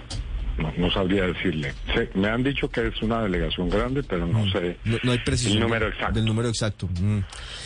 ¿Va a ser en Venezuela la primera etapa de las negociaciones? No, eso no está definido aún y como se ha dicho insistentemente, yo quiero reiterarlo, eh, todas las decisiones que se tomen con relación a ese proceso de negociaciones y de diálogo serán tomadas en la mesa y entre las dos partes. Sí. ¿Qué falta para lanzar formalmente la primera ronda de negociaciones entre el gobierno del presidente Petro y el ELN, senador Cepeda? Yo creo que estamos muy cerca porque, como se había dicho el 4 de octubre, a partir de la primera semana de, estas, de este mes, eh, ya se podía considerar que estaban eh, reunidas y es que se cumplían unas tareas, las condiciones necesarias y veo que eso está ocurriendo. Sí, de senador Cepeda, a propósito de los negociadores a la inversa sobre los delegados del gobierno, ¿tiene ya usted alguna información de quiénes van a estar en la mesa principal dialogando con los delegados del ELN? No más que la que ustedes tienen. El presidente Gustavo Petro es el encargado eh, por la Constitución de ser la persona que haga ese tipo de anuncios y hasta ahora lo que de lo que me he podido enterar es que él ha dicho que efectivamente se está trabajando una lista de nombres, pero no ha dado a conocer eh, precisamente quiénes serían las personas. Sí, pero fíjese que ha habido, senador Cepeda, algún tipo de confusión o, o- o de interpretación alrededor de los militares, si va a haber o no militares activos, policías activos o retirados en la negociación. ¿Qué se ha determinado de momento sobre eso? No, no creo que, que haya pues una confusión. Creo que lo que hay es una, la necesidad de una precisión, porque en efecto los militares van a estar involucrados en el proceso. El asunto es en qué momento y en qué instancias, pero obviamente serán el presidente y el ministro de Defensa quienes eh, precisen esos detalles. Sí. Senador Cepeda, para, para hacer esta precisión frente a este punto, ¿los militares activos estarían en un proceso avanzado de los diálogos en mesas técnicas y los militares o policías retirados estarían desde el comienzo de la delegación del gobierno? ¿Esa es más o menos la, la precisión? Eh, no, no conozco exactamente qué giro le están dando al, a esa participación, pero en todo caso eh, va a ser una participación fundamental. Eh, el, el gobierno del presidente Gustavo Petro sabe que la participación de los militares es esencial y que sin ella, pues obviamente hay tareas y hay as- aspectos de la negociación que no pueden salir adelante de manera exitosa. Pues el anuncio de fecha y condiciones de esa negociación todavía no, hace, no se hace no oficial de momento. Gracias por estos minutos y mucha suerte allí en Santa Marta, senador Cepeda. A ustedes muchas gracias, Néstor.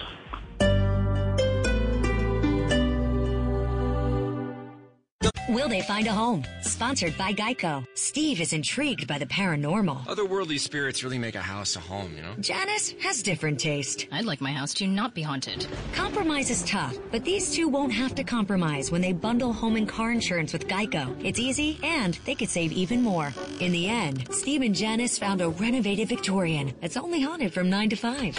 Okay, wife's home. I gotta bounce. Bye, Steve. Bundling without compromise at geico.com. Colombia, vibra con Santa Marta. Compra tu tiquete a Santa Marta en latam.com y encuentra el mejor precio de la TAM. Lleva a la familia a pasar unas vacaciones bien bacanas disfrutando de la naturaleza en las playas del Tairona. No lo pienses más y vuela con Latam. Aplican términos disponibles en latam.com. Vigilado Supertransporte. Si estás en embarazo, pregunta a tu EPS o acude al punto más cercano de atención para iniciar de manera inmediata tus controles prenatales. Es tu derecho. Se evaluará tu estado de salud para disminuir riesgos y evitar complicaciones. Además, recibirás educación sobre cuidados durante el embarazo. Si eres migrante en condición irregular, puedes acudir a servicios de urgencias de hospitales de la red pública y a los servicios Mujeres Salud para recibir orientación sobre aseguramiento. En la Bogotá que estamos construyendo, nuestra prioridad es tu cuidado y el de tu bebé. Secretaría de Salud, Alcaldía Mayor de Bogotá. Mijo, yo lo escucho como mal. ¿Dificultad para respirar? Tranquilo, para eso tienes a EMI. Recibe atención médica a domicilio o virtual por chat, videollamada o línea telefónica las 24 horas del día. Afíliate a EMI desde 37 mil pesos, llamando al numeral 424. Vigilado Supersalud. Mamá, mamá, ¿qué vamos a hacer en Navidad? Mm, no sé si vamos donde tu tío Humberto o más bien a una cena donde tus abuelos. Ay, no, hagamos algo más chévere. ¿O te parece mejor si vamos a tener una aventura junto a hadas y duendes en un bosque encantado? Sí. En Centro Mayor es posible. Sueños de Navidad se han tomado el centro comercial y tenemos muchas sorpresas para ti. Te esperamos junto a tu familia para que vivas una Navidad llena de fantasía. No faltes. Centro Mayor, grandes emociones para. ¿Quisieras recibir hasta 300 mil al mes por tus compras? Ahora con la tarjeta de crédito Terpel Scotia Banco Patria, lo bueno se devuelve. Además, no pagas cuota de manejo por hacer cuatro transacciones al mes de cualquier valor. Solicítala en www.scotiabancolpatria.com slash Terpel. Aprobación sujeta a políticas de la entidad. Consulta condiciones en www.scotiabancolpatria.com slash Terpel. Scotia Banco Patria. Establecimiento bancario. Vigilado Superfinanciera. Conoce por qué Miami y Orlando se convierten en el centro de las inversiones de los colombianos. Lo que debes saber para conseguir beneficios migratorios a través de inversiones. Los mejores proyectos de inversión de la Florida llegan a Bogotá este 17 y 18 de noviembre. Agenda tu cita personalizada ahora con Carolina Pacheco y el equipo de expertos en www.carolinapachecore.com. No te pierdas esta oportunidad. Cupos limitados. En Autonal, aprovecha nuestros super festivos. Este 12, 13 y 14 de noviembre con las mejores ofertas para estrenar vehículo nuevo, con bonos hasta de 13 millones de pesos. Visítanos en nuestras vitrinas. Autopista Norte con 128 Costado Oriental y en Avenida Boyacá, número 1968, frente al Centro Comercial Multiplaza. Te esperamos. Aplica términos y condiciones. Grupo Nietzsche soy yo. Bogotá, sábado 10 de diciembre. En vivo el majestuoso Grupo Nietzsche y Peter Manjarré. Solo en etickets.com. Apoya Blue Radio. Código PULEP WLQ 682.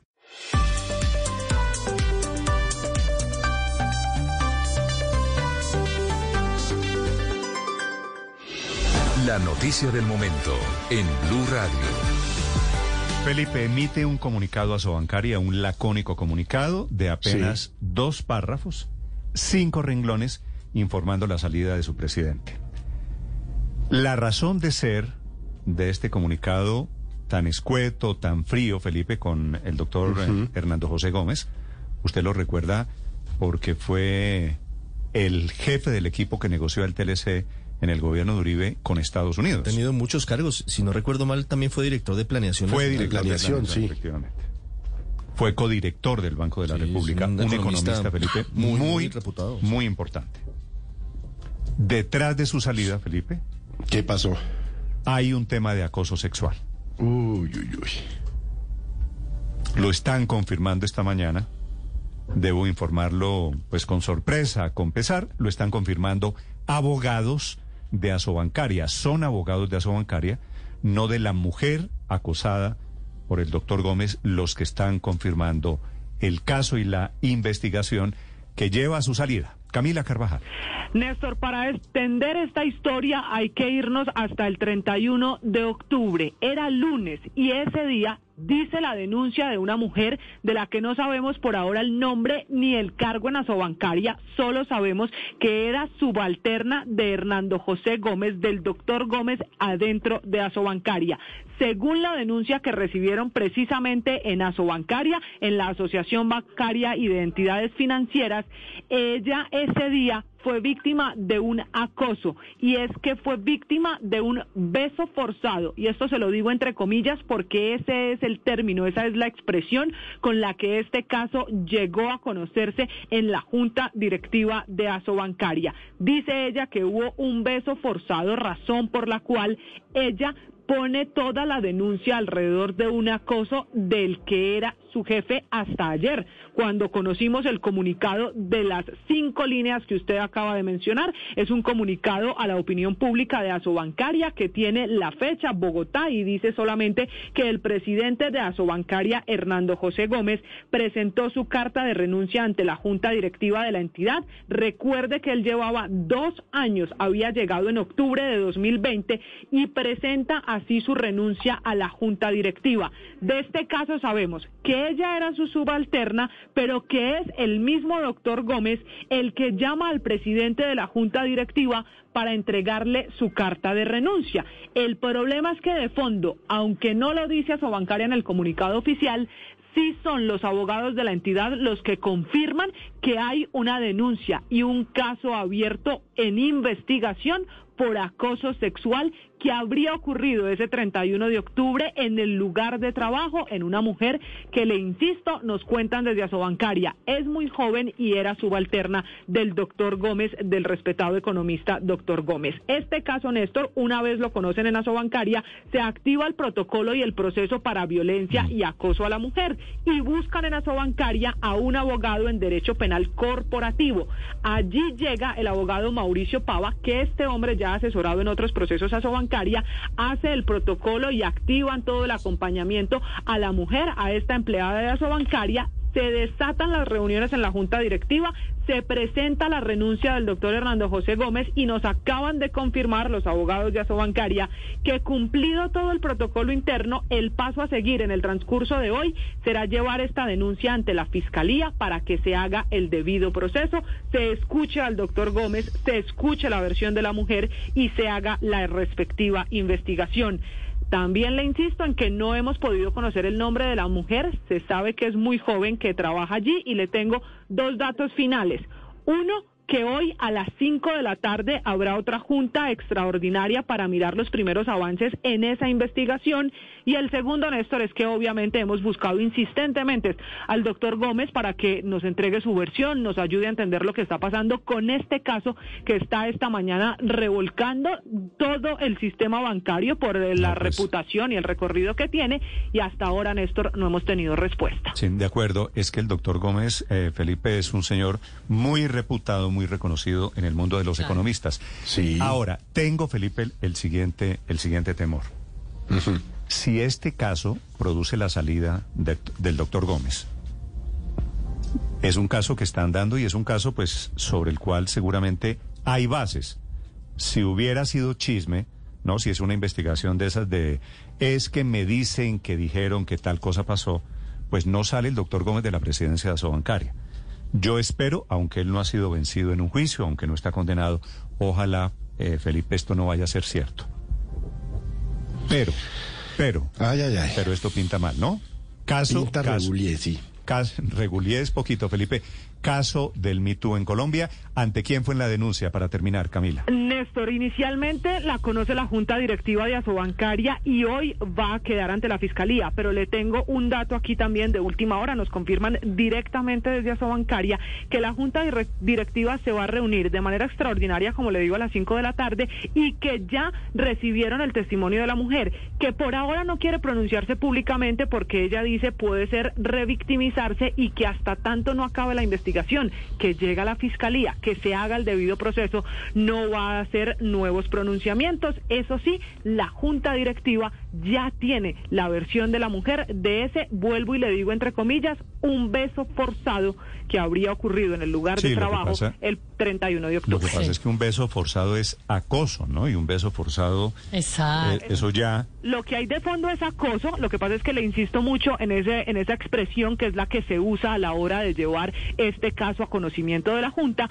porque es así como se ha contado precisamente al interior de Asobancaria y como es un caso que está en investigación, nos apegamos completamente a la versión, insistiendo además que están los micrófonos para conocer la versión del doctor Gómez. Sí, de acuerdo. Gracias, Camila. Son las nueve de la mañana, 18 Episodios varios que se han relacionado, Néstor, de alguna forma con asuntos privados personales en eh, presidencias o directivas de grandes gremios o asociaciones. Este es Me Too Capítulo Colombia. Claro, aquí, Felipe, hay 100 mil cuentos. aquí no hay consentimiento, Néstor. Sí. de pero- señores, de señores Claro. muy importantes en Colombia que son acosadores. Mire. Eso ya no se lo aguanta nadie. Néstor, antes, le- le antes Las nuevas no, generaciones menos. Le quería ¿no? dar Es el esas, contexto de que a pesar de que es consensuado, le costó la cabeza a Mauricio Claver Carón en la presidencia del Vido un asunto relacionado con una subordinada de él. Y está bajo investigación el señor Luis la Almagro OEA. en la Secretaría General de la OEA. Es decir, que las cosas cambiaron, los- ¿no? Y a los banqueros del Banco Mundial y al del Fondo Monetario, a todos los que hemos, eh, de- ju- que- además curiosamente banqueros, ¿no? Porque BIT son banqueros, Banco Mundial banqueros, Fondo Monetario banqueros y aquí estamos hablando pues de Asobancaria, que es representación de los banqueros.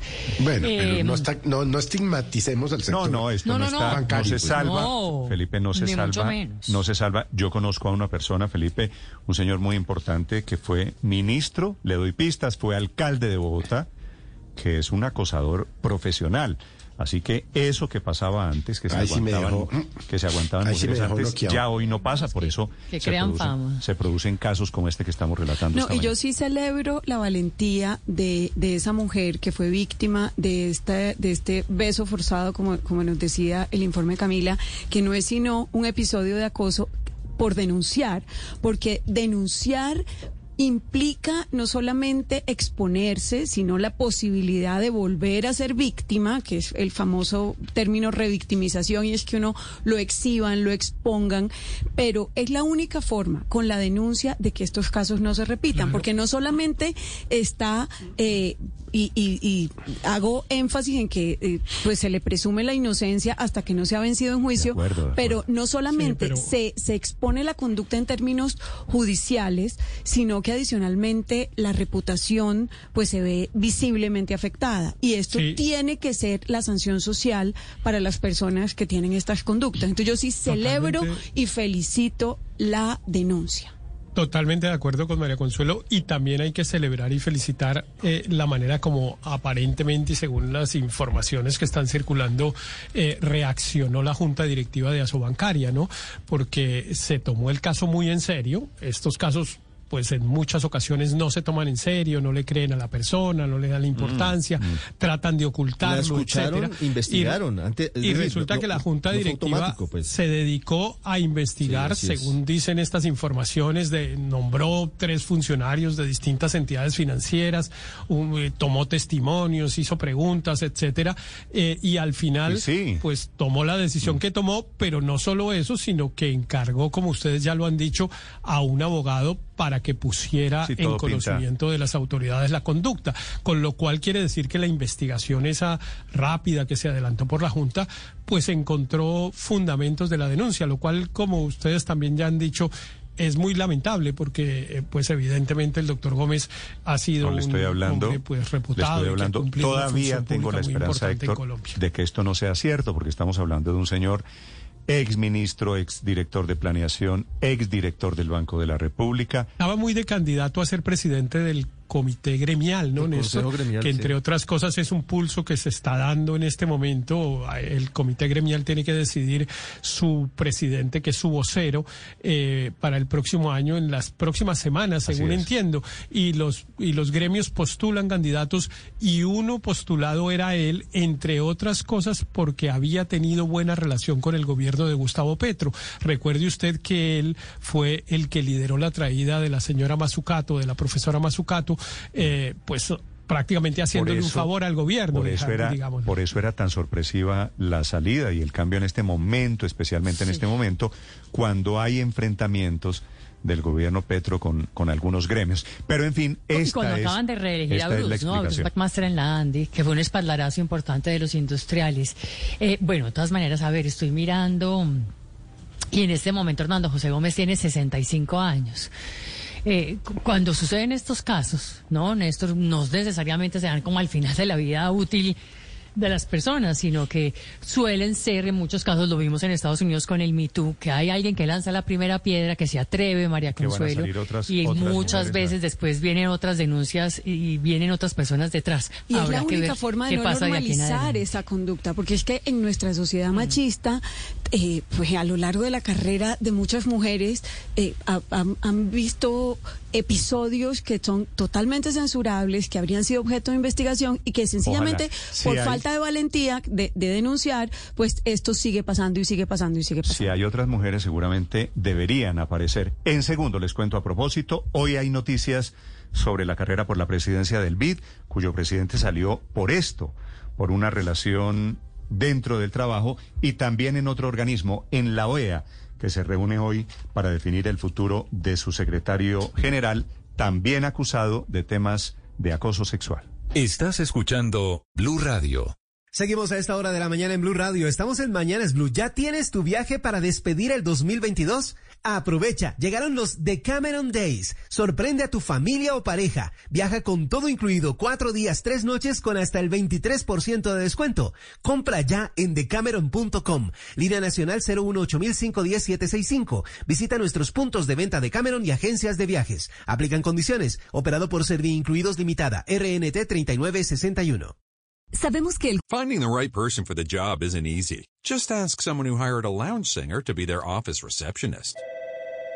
Hello, this is Mickey Marquis, and you've reached the office of Doug and Associates. Thank you very much. Catch me Tuesday nights at the Hotel Johnson. Hello?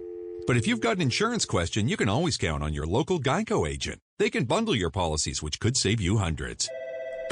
Doug and Associates, this is Mickey Market. Hello? For expert help with all your insurance needs, visit geico.com slash local today. Blue. WOM cambió las reglas esta Navidad para que ahorres. Por eso, llama al 302-833-3333. Pásate un plan postpago y lleva la segunda línea con 50% de descuento por 12 meses. Además, compra celulares con hasta 50% de descuento en referencias seleccionadas. Pásate ya llamando al 302-833-3333. Promoción segunda línea válida del primero al 30 de noviembre de 2022 o para los primeros 5.000 clientes. Lo primero que ocurra. Oferta 50% de descuento en equipos válida del primero al 30 de noviembre de 2022. 100 unidades disponibles. Términos y condiciones en WOM.co.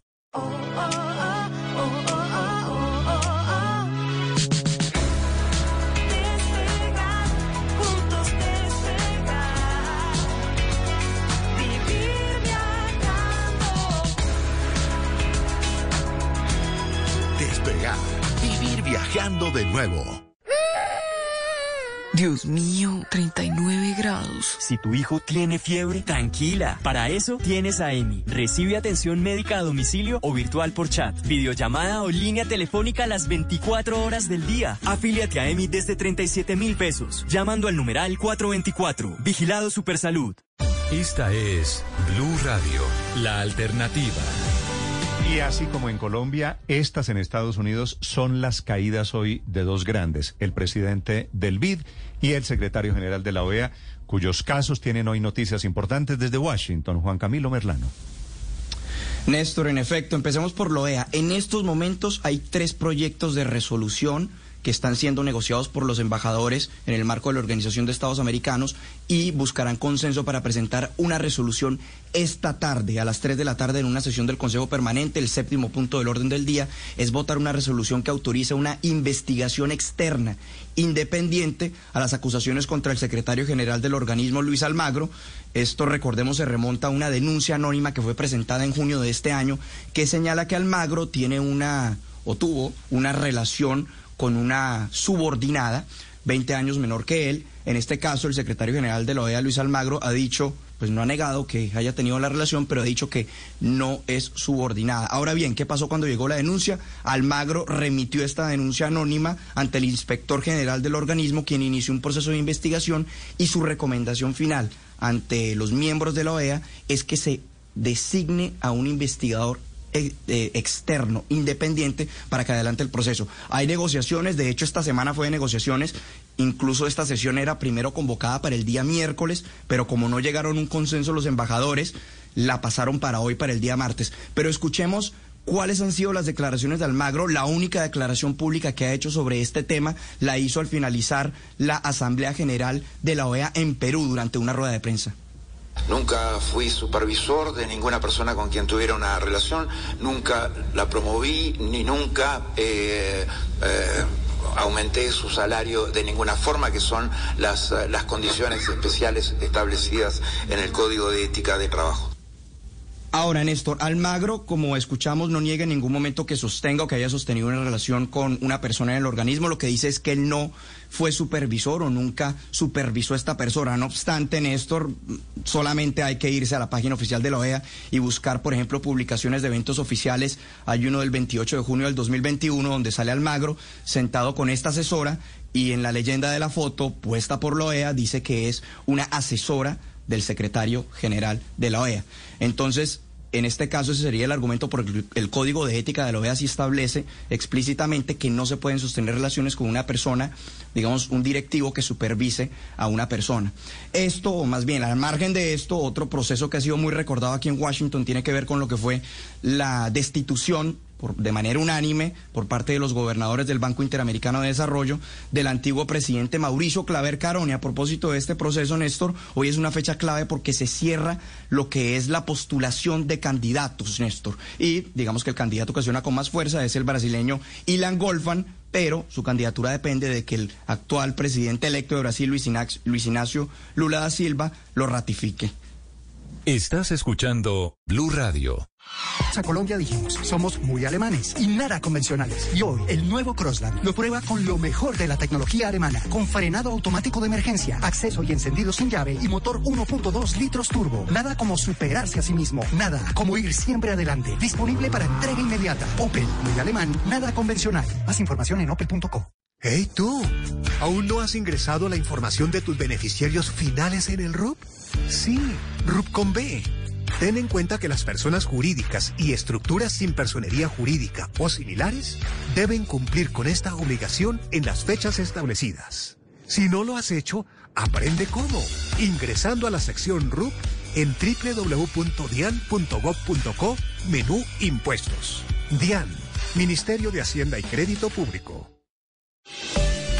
Es la hora de comprar el Ford de tus sueños con bono de hasta 15 millones de pesos. En Blue Radio son las...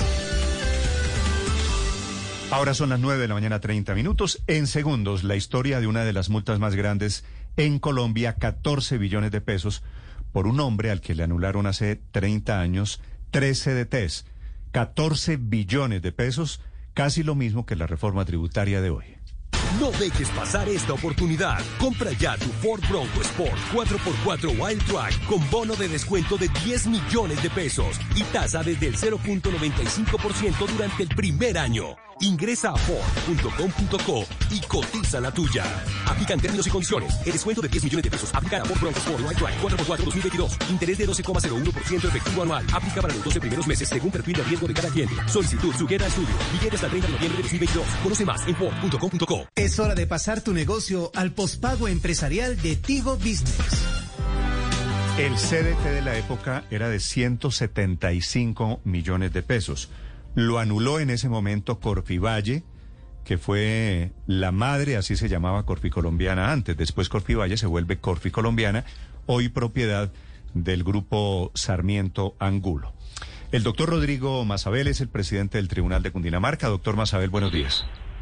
Muy buenos días, Néstor, y a todos los oyentes. Magistrado, la cifra, por supuesto, es escandalosa. ¿Cuál es la historia de una condena que ustedes están imponiendo de, imponiendo de 14 billones de pesos a pesos de hoy? Bueno, eh, hay que aclarar en primer lugar que eh, la decisión del tribunal de la sección tercera en este momento ha sido objeto de solicitudes tanto de Corte Colombiana como del Consejo Superior de la Rama Judicial para aclarar ese tema de las fórmulas utilizadas para el cálculo de, de, esta, de esta cuantiosa suma. Pero la historia tiene que ver, como señalaba Néstor, que hay unas obligaciones que tiene Valle y que decide eh, pagarlas a cabo de 10 años y expide unos títulos valores. Y cuando el, el dueño pues va a reclamar, la corporación eh, niega esa obligación y le impone unos sellos de anulado y le denuncia penalmente. Entonces inicia un proceso judicial, en primera instancia condenan al señor, luego el tribunal eh, absuelve y determina, que es importante, que esos títulos sí son válidos, que existía esa obligación y que eh, pues está habilitado para cobrarlos. Allí surge entonces el procedimiento ya de, acudir a que la justicia ordinaria le imponga, digamos, la obligación, embargue, pueda recaudar esa obligación, pero se encuentra en primera instancia, en segunda y luego en casación, donde le dicen que el título, como tiene un sello ahí impuesto unilateralmente por Corte Colombiana, de anulado, pues dicen que la obligación realmente no, no, no puede ejecutarse, no, no es cierta, y acude en tutela a segunda instancia, la Corte Constitucional lo excluye, pero al excluir la revisión dice que sería importante que hubiese sido escogida para revisar si eh, una corporación financiera podía unilateralmente hacer ese tipo de manifestaciones. Entonces, allí transcurre, digamos, casi eh, la mitad de esos 30 años entre el proceso penal y todas las actuaciones ante la justicia civil. Y luego acude, entonces, ya cerradas las puertas por todos esos lados, dice, hombre, sería importante determinar si los jueces también se equivocaron y si Colombiana se equivocó. Al hacer este análisis, acude ya a la justicia contenciosa administrativa y allí el tribunal dice, pues lo que se observa es que la justicia civil en efecto cometió un error porque ya penalmente se ha dicho que esos títulos eran válidos y por lo tanto pues que debería eh, reconocerse esa obligación y ordenarse su pago. Como eso no ocurrió, entonces impone una multa de manera solidaria.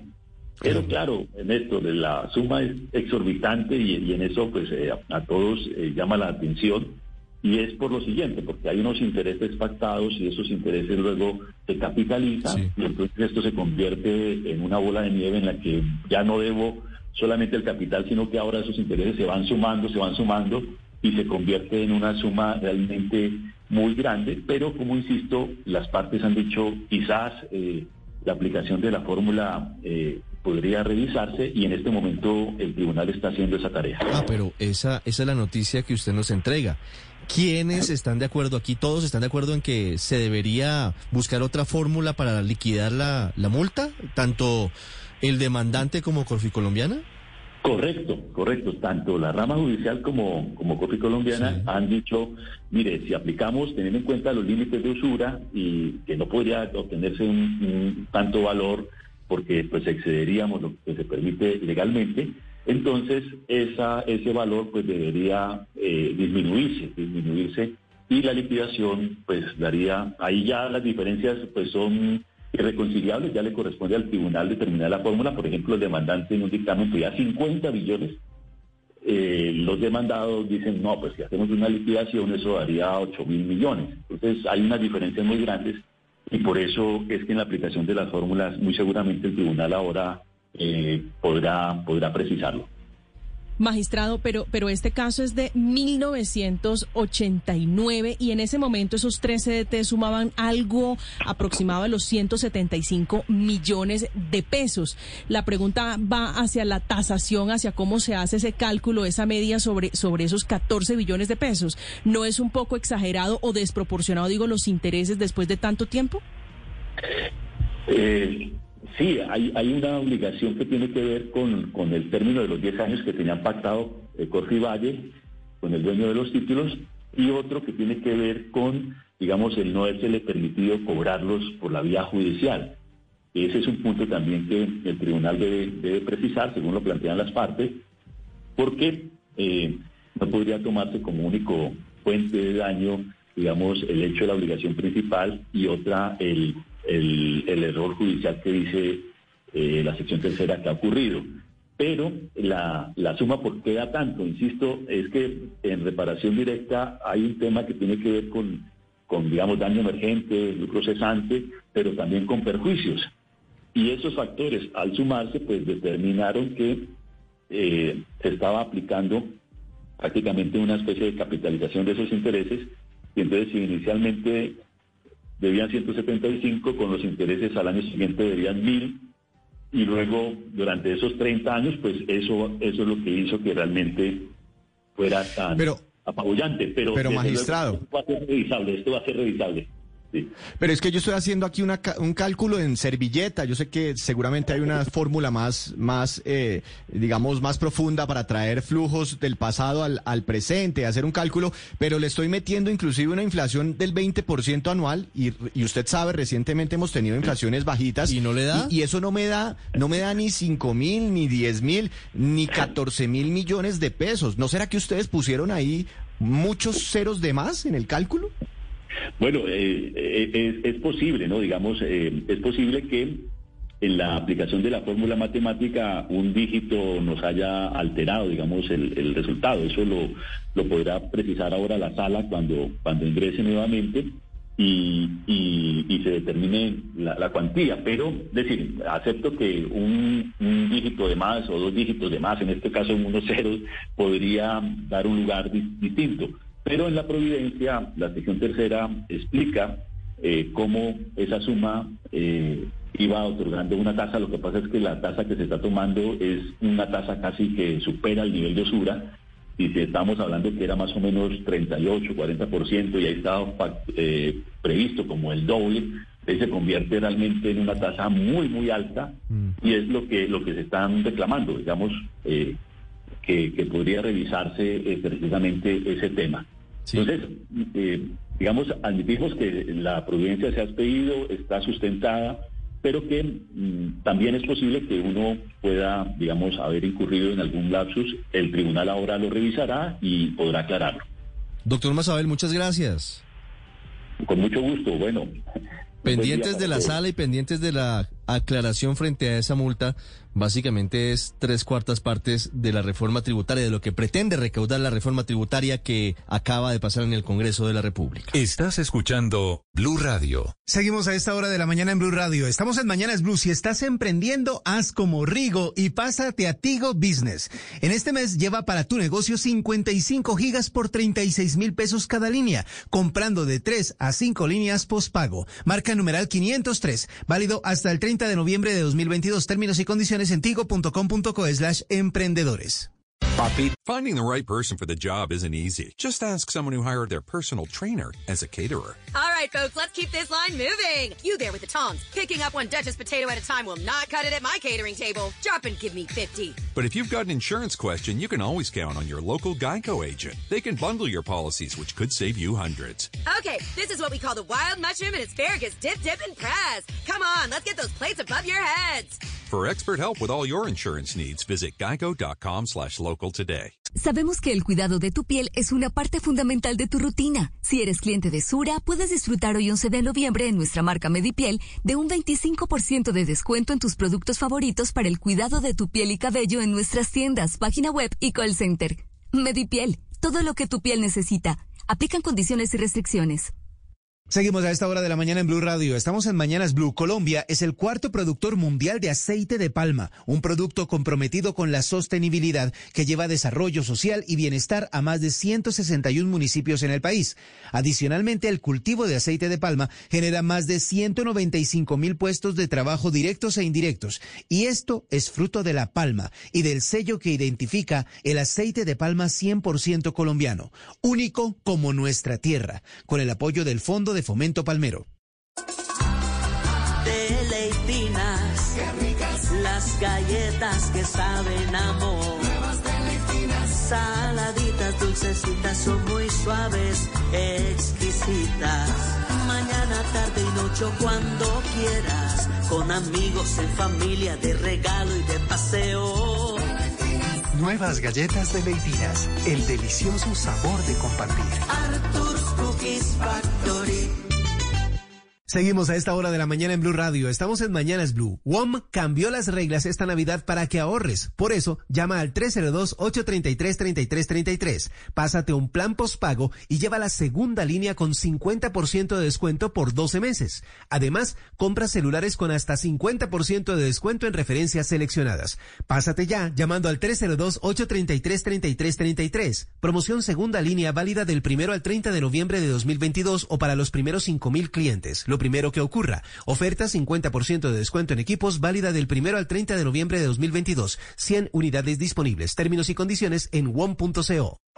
Will they find a home? Sponsored by Geico. Jane doesn't mind an apartment with no elevator. Five flights of stairs is five flights of cardio. Bob is a little less enthusiastic about stairs. I hate stairs. Compromise is tough, but these two won't have to compromise when they bundle renters and car insurance with Geico. It's easy and they could save even more. In the end, Jane and Bob found an apartment that's a four-story walk-up. And Bob? Yeah, there's a freight elevator she doesn't know about. What were you talking about? Oh, uh, nothing. Bundling without compromise at Desde Qatar, la información eh, deportiva con Bennett en Mañanas Blue. Comenzamos hablando de la noticia del momento, la convocatoria de España. Luis Enrique ha llamado a 26 jugadores, 16 de ellos debutantes en la Copa del Mundo de Qatar 2022. El gran impacto es la ausencia de hombres como Piqué y Sergio Ramos. Incluso ya hay eh, críticas. El compañero de Ramos en el PSG, Axrif, el eh, marroquí, en redes sociales ha dicho se queda fuera del Mundial el mejor defensa del mundo. Bueno,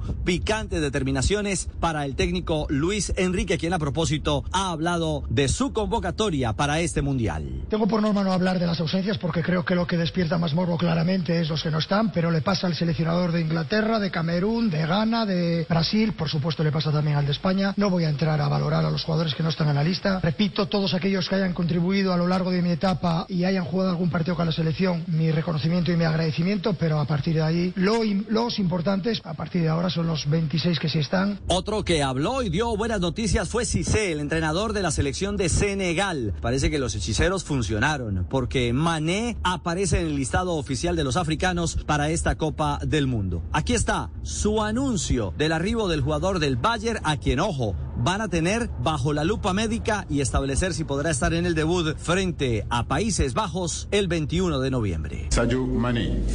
Con respecto a Sadio, no tendrá intervención. Volveremos a hacer la resonancia magnética justo antes del comienzo de la competencia y luego veremos. En resumen, sin exceso de optimismo, juzgaremos día a día. Tenemos que esperar y confiar. Llega entonces Mané, una de las estrellas, a esta cita mundial. Cita mundial con la que también disfrutamos en las calles de Doha. En el recorrido del día de hoy, ¿qué se ha encontrado? Juan Camilo Vargas, se lo preguntamos a esta hora. Hola Juanca, adelante. Hola Richie, feliz mañana para todos en Colombia, en Qatar ya son felices tardes, está empezando a esconderse el sol y yo me encuentro en el IBC, en el Centro Internacional de Medios, luego de haber recorrido uno de los lugares más emblemáticos de la capital catarí en este Mundial de la FIFA, la Plaza de las Banderas, donde hubo una congregación de alrededor de mil, mil quinientos hinchas de Argentina no argentinos. Ellos eran de nacionalidad india y estaban reunidos demostrando su apoyo a la selección albiceleste.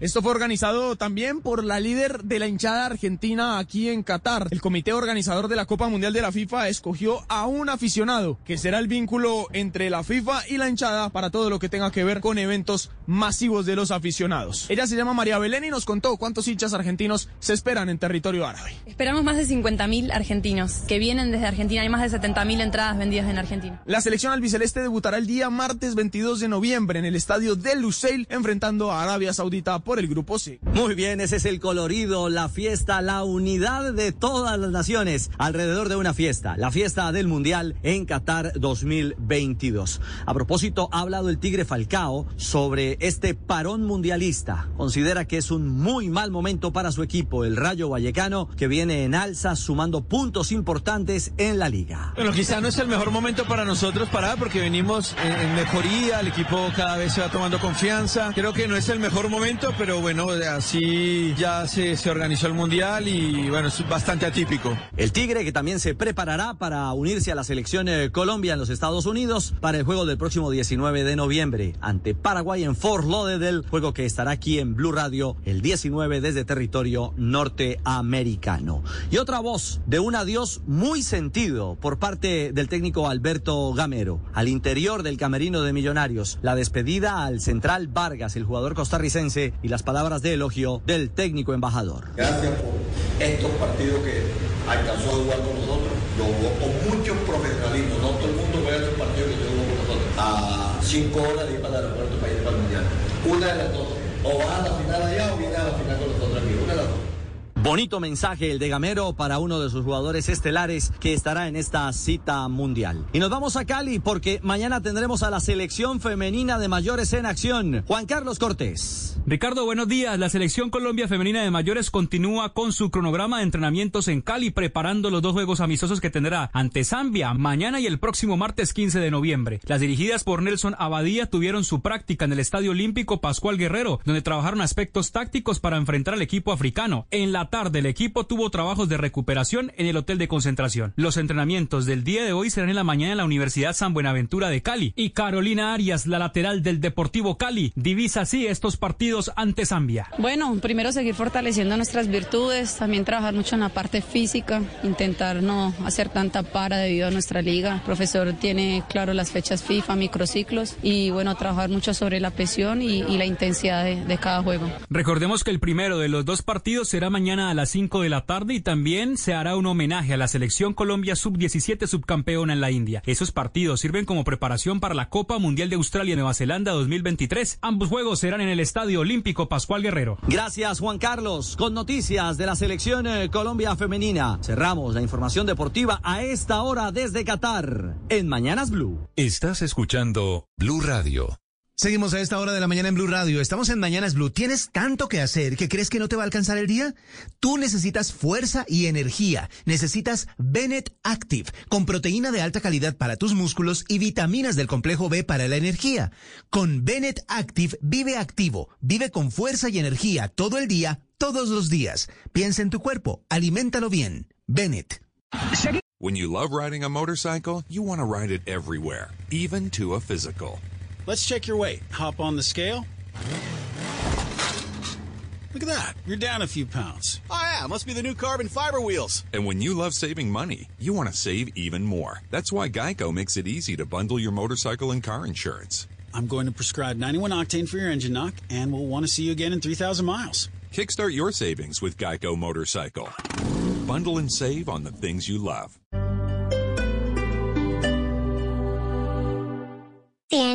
Parque yo me enfermo, tomo Adorem. Que me ayuda en esos días, siempre Adorem. Para el dolor, Adorem. Con rápida acción, Adorem. Yo confío en el alivio de mi Adorem. Tan, tan, tan. Es medicamento, no excede su consumo. Si los síntomas persisten, consulte a su médico. Lee indicaciones y contraindicaciones en la etiqueta. Analgésico antipirético.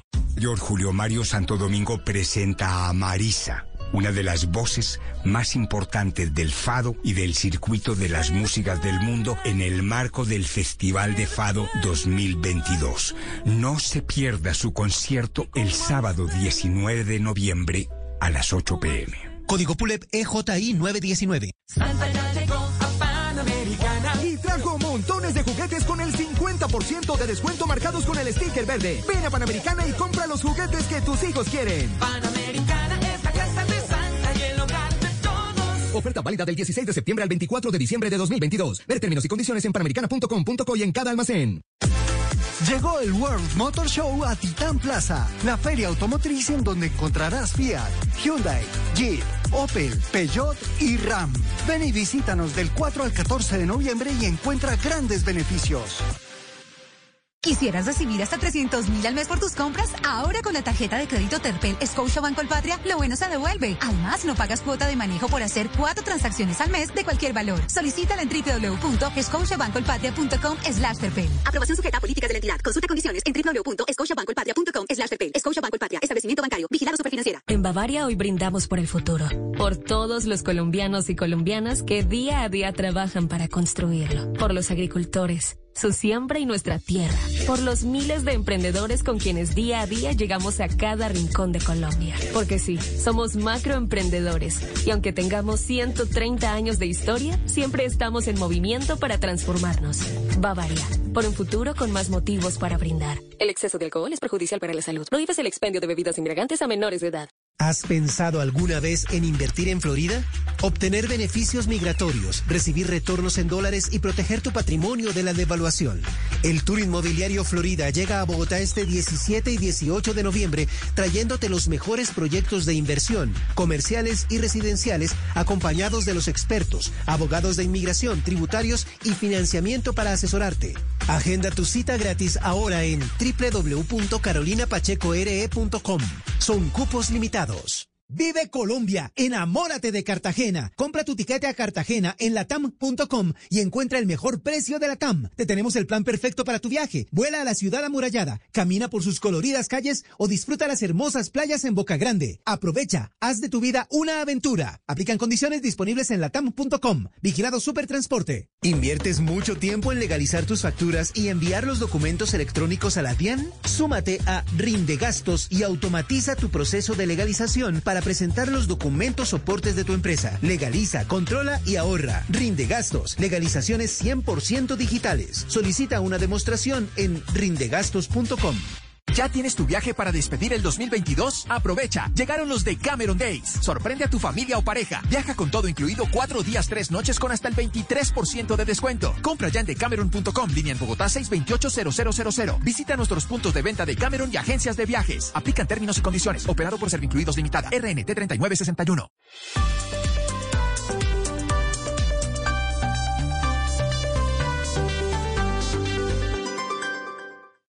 Si acaba de llegar a Blue Radio, esto es lo que está pasando y lo que se ha perdido. Presenta la Universidad de Boyacá. Matricúlese para el segundo semestre de 2022 con valores de matrícula 2021. Ingrese a www.uniboyacá.edu.co.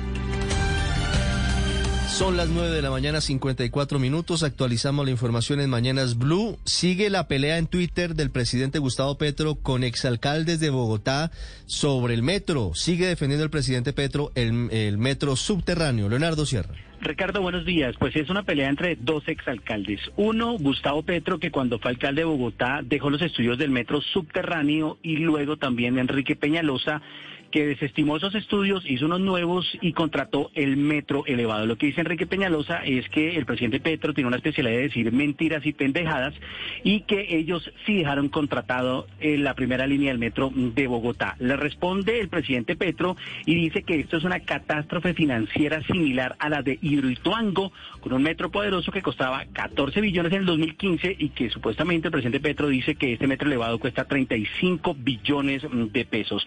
Cabe recordar que el presidente Petro le pidió al consorcio chino la posibilidad de que la primera línea del metro fuera subterránea por la avenida Caracas. En las últimas horas lo que ha dicho el ministro de Transporte Guillermo Reyes es que no van a cambiar el trazado, pero hay que decirle al ministro que lo que se está pidiendo no es cambiar el trazado, sino que la primera de mayo vaya elevado y por la avenida Caracas vaya subterráneo. Se espera que el 8 de enero el consorcio chino entregue los resultados de ese análisis si se puede subterranizar el metro por la avenida Caracas. 956, ya hay reacciones en el Congreso a la encuesta de Inbamer para Blue Radio Noticias Caracol y el periódico El Espectador. Andrés Carmona. Ricardo, buenos días. Y es que para los integrantes del pacto histórico estos resultados son altamente positivos, porque en comparación con sus antecesores, luego de 100 días, el presidente Petro no ha caído en un desgaste en la favorabilidad, que recordemos está en el 49,7%. Pero para sectores independientes se mantiene la polarización que el mundo político ha vivido desde las elecciones. Para la oposición, la encuesta refleja una verdadera desconexión y falta de coherencia entre los anuncios del primer mandatario y las propuestas que lleva a la realidad. Escuchemos a Ciro Ramírez, senador por Centro Democrático. Una falta de comunicación entre su gabinete y la presidencia, entre un ministro de Hacienda que tiene que salir siempre a tapar los huecos que dejan los otros ministros. Ricardo, y es que también para los congresistas lo que sí queda claro es que el reto ahora del gobierno es lograr una mayor conexión de los ministros con los temas que le importan a la ciudadanía, sobre todo ahora que vienen temas claves en el legislativo como la reforma política, la de la salud y la laboral, Ricardo. Se desaceleran las ventas en Colombia, motivo inflación, motivo alto precio del dólar. Marcela Peña. Hola Néstor, buenos días. Y es que mes a mes viene aumentando el número de comerciantes que reportan una caída en sus ventas en la encuesta de expectativas de Fenalco. Hace un año hablábamos de un 6% de comerciantes con reducción de sus ventas. Hoy estamos hablando de un 27%. Más de cuatro veces aumentó esta cifra. Para el 39% de los comerciantes las ventas en octubre fueron iguales a las del año pasado y solamente para el 34% se incrementaron. Otra cosa que está por el piso son las expectativas. En julio de este año apenas el 13% de los comerciantes era pesimista sobre el futuro para los negocios. Hoy estamos hablando de un 37%. La cifra está más del doble, es decir, más del triple. De acuerdo con la Betácora Económica de Fenalco, octubre fue un mes muy difícil, entre otras cosas, por el impacto de los precios del dólar y la inflación. Hay un nuevo caso de justicia por mano propia en Cali que termina en tragedia, Hugo Mario. Ricardo, una multitud intentó linchar a un delincuente que fue sorprendido cuando intentaba robar a un ciudadano que acababa de retirar dinero de un cajero electrónico en el centro de Cali. En medio de la revuelta, el- un hombre desenfundó un arma y le disparó al ladrón con tan mala suerte que el impacto eh, eh, cayó sobre una mujer que transitaba por esa calle. Por fortuna, la pistola era traumática. El secretario de Seguridad, Jimmy Dranguet. En los últimos días tenemos estos incidentes de hurto con armas de fuego, con armas traumáticas, por eso hemos priorizado recompensa por información que nos permita identificar a esos La policía intervino, evitó el linchamiento del delincuente. La mujer se recupera del impacto que recibió en una pierna. Hay citación a militares por parte de la Procuraduría por el atentado a la Brigada 30 del Ejército en Cúcuta. Juanita Tobar. Ricardo, el juicio disciplinario será el próximo 24 de noviembre en contra del entonces comandante de la brigada, el coronel Ilvar Orlando González Villamil, el coronel jefe de Estado Mayor y segundo comandante Pedro María Vega Lozada y al teniente coronel Carlos Andrés Sarmiento y a otros cuatro suboficiales del ejército. Los investigados habrían omitido llevar a cabo los correspondientes controles de seguridad que posiblemente permitieron que los autores del atentado pudieran ingresar la camioneta con explosivos, camioneta utilizada para el atentado que por fortuna no cobró vidas pero dejó 36 personas heridas. Recuerde usted, Ricardo, que hace un par de semanas la Fiscalía condenó por este acto terrorista a alias Aurelio. Según las autoridades, no solo él es el autor intelectual del atentado contra el helicóptero del expresidente Iván Duque, sino también aceptó su responsabilidad en este atentado cometido contra la Brigada 30 del Ejército el pasado 15 de junio de 2021. Hablamos ahora de lluvias. Son 30 familias damnificadas que tienen que evacuar sus casas, sus humildes viviendas en Ciudad Bolívar. Felipe García.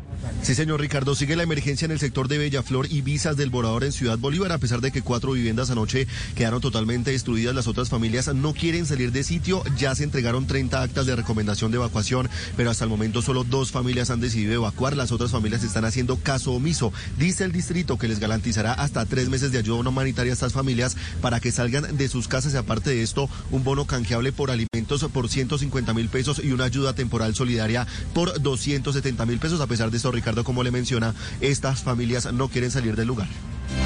En Medellín también hay emergencias por las lluvias. Héctor Santa María. Sí, Ricardo, básicamente en el barrio Enciso, donde las fuertes lluvias de las últimas horas en la comuna de Villahermosa de Medellín, en el barrio colapsaron 10 viviendas, lo que fue relatado por redes sociales por algunos de los ciudadanos. Compañeros y compañeras, en estos momentos estamos mirando la magnitud de la tragedia que le sucedió a una de nuestras compañeras de la tuvieron que fundación. pasar toda la noche donde vecinos porque trataban de salvar sus enseres. También hubo movimientos en masa, caída de árboles en sectores como Altos de la Torre y también un movimiento especialmente en la Hondita y Llanaditas donde se ordenaron siete viviendas fueran evacuadas sus familias de la zona, Ricardo. Y en Santander de nuevo pie de cuesta sin agua, Julián. Ricardo, sí, Piedecuesta y también el municipio de Concepción. Allí, este municipio ubicado en el oriente de este departamento, 30 familias campesinas tuvieron que ser evacuadas de manera urgente de sus casas luego de que empezara a moverse el terreno donde están ubicadas dichas viviendas. El panorama es de enormes grietas en la tierra, incluso una escuela veredal ya quedó inservible. Fabián Vargas es el director de gestión de riesgo de Santander. En el sector El Salado, Vereda Palacé del municipio de Concepción, hubo necesidad de trasladar 30 familias y evacuarlas debido a un movimiento en masa y unos deslizamientos que se han presentado y han afectado varias viviendas, al igual que un centro Y educativo. como si fuera poco, Ricardo, ese municipio Concepción de 6.000 habitantes quedó sin agua por daños en el acueducto. También esta mañana amanece sin agua potable Piedecuesta. Anoche llovió, se creció el río de Oro y nuevamente se afectó la boca toma del acueducto. Estás escuchando Blue Radio. Finding the right person for the job isn't easy. Just ask someone who hired their personal trainer as a caterer. All right, folks, let's keep this line moving. You there with the tongs. Picking up one Duchess potato at a time will not cut it at my catering table. Drop and give me 50. But if you've got an insurance question, you can always count on your local Geico agent. They can bundle your policies, which could save you hundreds. Okay, this is what we call the wild mushroom and asparagus dip, dip, and press. Come on, let's get those plates above your heads. For expert help with all your insurance needs, visit geico.com slash local today. Disfruta toda la pasión del Mundial desde tu hogar con Internet de ultra velocidad. Llama ya al numeral 400. Claro, operador oficial en Colombia de la Copa Mundial de la FIFA. Conoce condiciones y restricciones en claro.com.co. Sabemos que el cuidado de tu piel es una parte fundamental de tu rutina. Si eres cliente de Sura, puedes disfrutar hoy 11 de noviembre en nuestra marca Medipiel de un 25% de descuento en tus productos favoritos para el cuidado de tu piel y cabello en nuestras tiendas, página web y call center. Medipiel, todo lo que tu piel necesita. Aplican condiciones y restricciones. Una herencia unirá el destino de Camila y Daniel, enfrentándolos a la venganza, el dolor y la ambición. ¿Te gustaría ser libre para amarte sin miedos y sin reservas? No te rindas. Vamos a luchar juntos. Amor Bravío. Gran estreno este martes 11 y 30 de la mañana después de Día a Día. Tú nos ves. Caracol TV.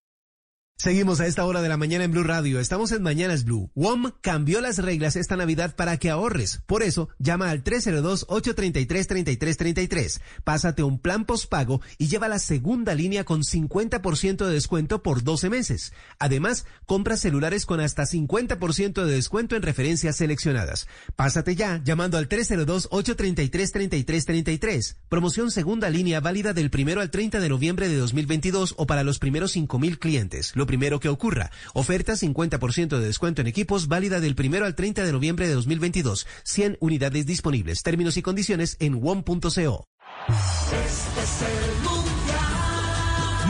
Es mundial, mundial es blue. Con Tomémonos un tinto, seamos amigos, Café Águila Roja, Codere, no te enredes, vive el mundial apostando en Codere. Harina de triguas de oros, rinde, rinde que da gusto. Banco W, para ti, para todos. Llantas Tinsun, las únicas con garantía hasta por golpes y andenazos. Los platos de siempre son mejor con cerdo. Come más carne de cerdo colombiana, la de todos los días. Fondo Nacional de la Porcicultura. Didi Food celebra los no tan fans, porque sin ellos el fútbol no sería lo mismo. Inter Rapidísimo, patrocinador regional oficial sudamericano de la Copa Mundial de la FIFA Qatar 2022. WOM, pásate ya a WOM. Cambiamos las reglas.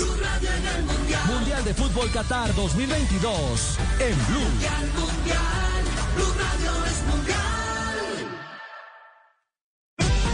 10 de la mañana, 4 minutos. Según Confecámaras, entre enero y septiembre se crearon en Colombia 256.675 empresas y esto representó un crecimiento del 2,3%. De todas esas empresas, el 75% corresponden a personas naturales y el eh, 25% aproximadamente a sociedades. La mayoría de los sectores económicos presentaron incrementos en la creación de empresas. Los que más crecieron fueron agricultura con 13,4% y servicios con 7,7%. Entre más empresas existan, pues más oportunidades de empleo tendremos los colombianos. MK. Winnie. Lua. Bonfiest. Yodora. Cure Band. Noraver Gripa. Noraver Garganta. Colbón. Crema número 4. Ibuflash. Hidraplus. Durafex. Gastrofast. Biocalcium. Content. Mertiolate. Son algunas de las marcas TQ, pensadas para la salud y el bienestar de los colombianos. TQ, totalmente.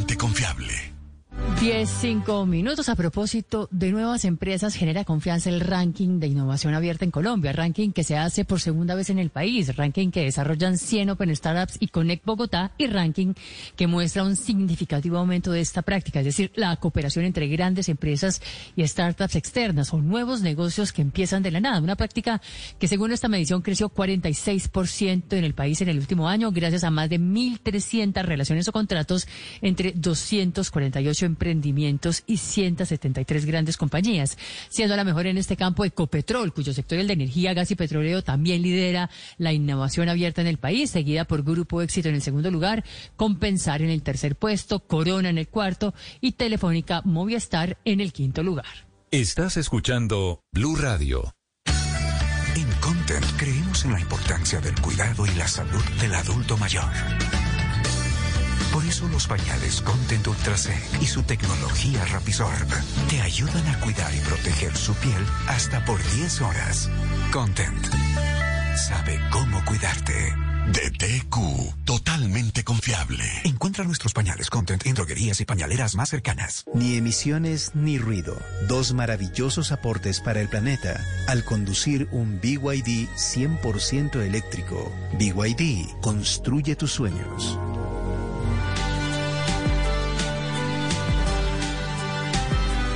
10 de la mañana, 7 minutos. Esta noticia tiene mucho impacto en los mercados, sobre todo en las criptomonedas. Era una estrella en el firmamento que al final se desvaneció.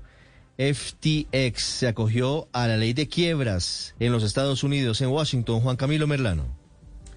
Ricardo, al capítulo 11 de ley de quiebras inician procedimientos de bancarrota, anuncia FTX Trading a través de un comunicado que junto a otras 130 compañías afiliadas han comenzado han iniciado los procedimientos voluntarios bajo el capítulo 11 de los Estados Unidos de la ley de quiebras en el distrito de Delaware para iniciar un proceso ordenado para revisar y monetizar activos con el fin del beneficio de todos sus accionistas. Ahora bien, esto es un drama que se viene adelantando o que más bien ha habido un descenso importante en lo que tiene que ver esta semana particularmente, luego de que se anunciara que FTX tenía problemas gravísimos de liquidez alrededor de 8 mil millones de dólares y que se anunciara en un principio que habían llegado a un acuerdo no vinculante con Binance, que es otra plataforma, de hecho la plataforma más grande de intercambio de criptomonedas en el mundo, con el objetivo de tratar de salvar a la empresa.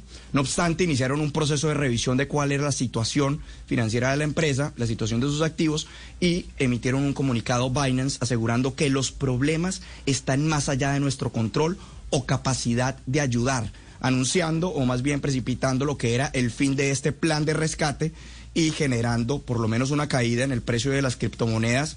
En el caso de Bitcoin, superó o tuvo su precio más bajo en dos años, 15.600 dólares, ya está un poco estabilizada, está en 17.000 dólares, pero en todo caso ha tenido una caída bastante sensible. Pero, ah, bueno, además de la bancarrota, también hay que decir que su presidente Sam Backman Fried renunció, Ricardo. Bueno, pues en medio de todo, una situación que está impactando el mercado de las criptomonedas en Estados Unidos, ahora vamos a Europa, ¿qué es lo último sobre la invasión rusa a Ucrania, Enrique? Buenos días, Ricardo. Pues en la ciudad de Gerson es donde se están viviendo ahora mismo las ciudades más impactantes probablemente desde que comenzó este conflicto bélico el pasado 24 de febrero. Hace unos minutos el ejército ruso ha confirmado que en efecto ha abandonado completamente esa provincia y esa ciudad y ha cruzado el río Dnipro hacia la vertiente este del río. Mientras tanto, el ejército ucraniano por su parte ha confirmado que ha tomado completamente el control de esa ciudad.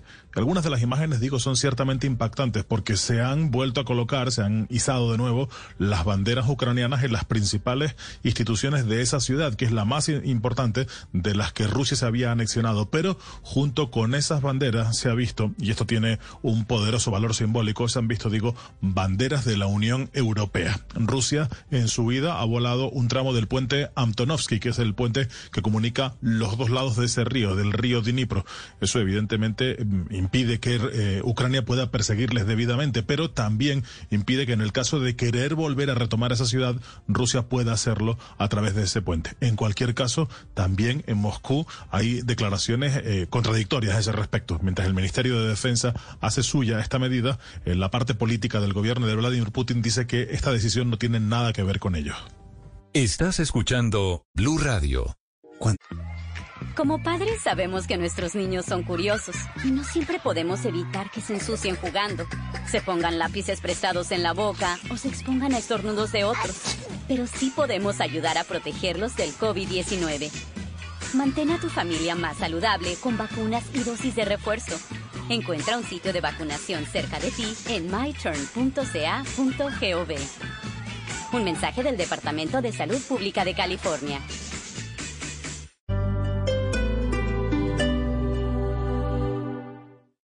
Esta es Blue Radio. Sintonice Blue Radio en 89.9 FM y grábelo desde ya en su memoria y en la memoria de su radio. Blue Radio, la alternativa. ¿Vas por la calle 72 y te encontraste con las obras de la primera línea del metro? Te invitamos a consultar la página metrodebogotá.gov.co para que conozcas las rutas alternas por el cierre entre carreras 13 y 20 y así llegues de la mejor manera a tu destino. Esta es la Bogotá que estamos construyendo. Alcaldía Mayor de Bogotá. Metro de Bogotá. Vuelve el pavo navideño Scotiabank Colpatria. Participa del primero al 20 de noviembre de 2022, realizando compras superiores o iguales a un millón de pesos con tus tarjetas de crédito Scotiabank Colpatria. Y podrás ganar un delicioso pavo navideño para tu cena. Conoce más ingresando a www.scotiabankcolpatria.com slash dc-pavo. Scotiabank Colpatria, establecimiento bancario. Vigilado Superintendencia Financiera de Colombia. Conoce por qué Miami y Orlando se convierten en el centro de las inversiones de los colombianos. Lo que debes saber para conseguir beneficios migratorios a través de inversiones. Los mejores proyectos de inversión de la Florida llegan a Bogotá este 17 y 18 de noviembre. Agenda tu cita personalizada ahora con Carolina Pacheco y el equipo de expertos en www.carolinapachecore.com. No te pierdas esta oportunidad. Cupos limitados. La TAM Colombia te conecta mejor con cada destino. Sorpréndete con todas las frecuencias y horarios de nuestra amplia red de destinos nacionales e internacionales para llegar donde quieras a la hora que más lo necesites. Busca la opción de viaje perfecta para ti revisando nuestro itinerario en latam.com y comienza a volar por Colombia y el mundo. Arroz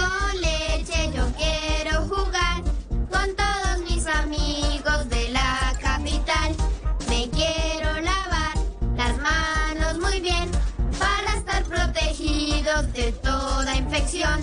Con frío no, abrigado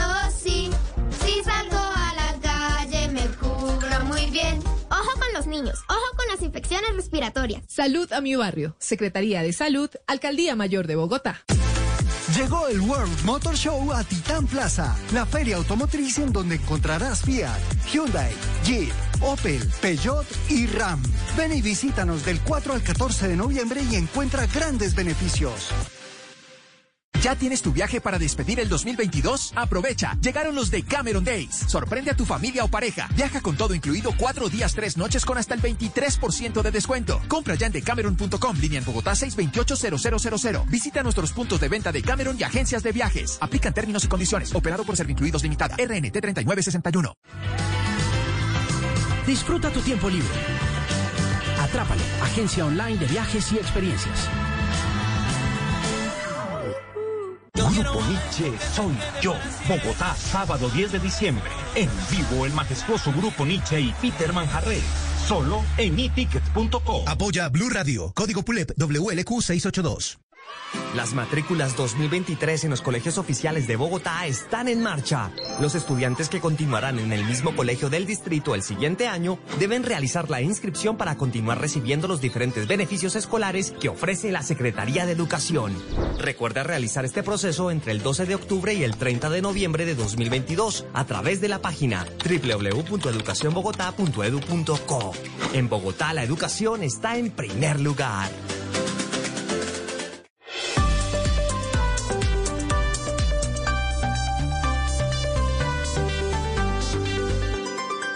Estás escuchando Blue Radio y bluradio.com.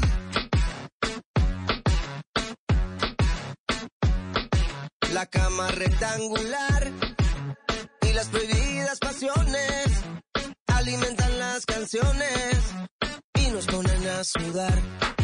Se echa tu cuerpo a volar, la luz no quiere hacer ruidos y aunque estemos escondidos aunque nadie nos lo diga, habrá algún Dios que bendiga a los amores prohibidos. Y entre te quiero y te quiero. ¿Cómo me gusta? 10-16 el lanzamiento de Juanes W. Bernal. Se llama Amores Prohibidos. Ah. Y dice el coro, habrá un Dios que bendiga los amores pasajeros.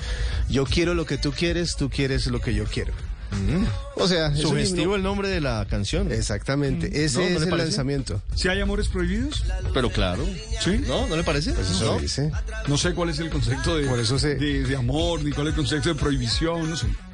Pues amores que de pronto no se den en el momento en el que se deban dar, que estén O sea, fuera de- relaciones sexuales es No, igual amor. digamos, no, no, no, no necesariamente relaciones sexuales, están Me hablando de amores. usted asimile el amor No, preguntas. solamente son al puras sexo. preguntas, pues. son puras preguntas que hago. No, no, no. Estoy aprendiendo de ustedes, ¿qué? Ay, sí, señor. Vea, Juanes dice que la idea nació a partir de, de un artículo que leyó durante la pandemia sobre la dificultad de mantener relaciones secretas por los desafíos que implicaba encontrarse con la otra persona. Ah, no, pero es que es muy complicado. ¿Cómo- En la pandemia, ¿cómo hacía usted?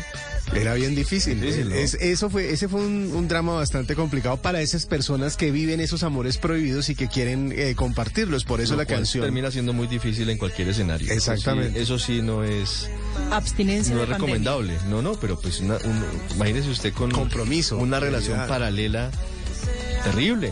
O sea, es muy complicado mantener cualquier tipo de, de vínculo de tranquilidad mental. Bueno, pues esta canción es el primer lanzamiento de un disco que se espera para el próximo 2023, un nuevo ciclo para este eh, compositor y cantan- cantante colombiano, que es uno de los más representativos de la música latina en el mundo. Así que pues se presenta, a se presenta en unos días en Medellín con Morat. Exactamente, ¿No en la gira verdad? que tienen dos Pero- veces en el estadio. La próxima semana. Sí, señor. Si no estoy mal, vendido completamente todo el papel, como dirían los expertos, toda la boletería.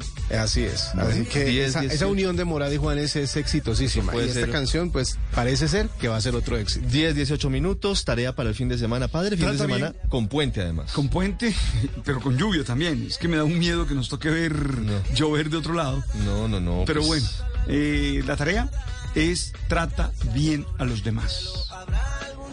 No, y, y no caigo en, en el cliché de trata a los otros como quieren que tú te a ti te traten. Trate, trate bien. Porque hay algunos- No, pre- no diga, no piense cómo lo tratan los demás. Eso a- es. a usted. Tú trata bien.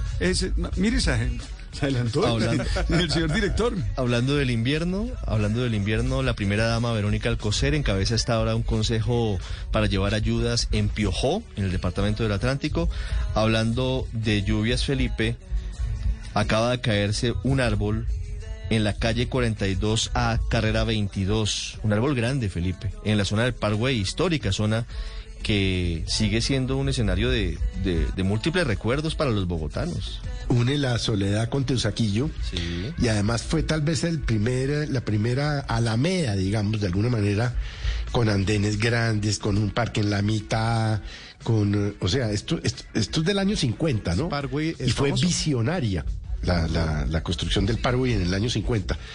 Y esto donde usted está diciendo, pues es ahí nomás, a dos cuadritas. Yo no logro superar el Parkway sin la tradicional pastelería Arlequín, que en medio de la pandemia se nos fue, que era un clásico por sus mil hojas y tantos recuerdos. 10-19 llegan las noticias, el Mañana es Blue. nos juntamos si tú quieres algo más.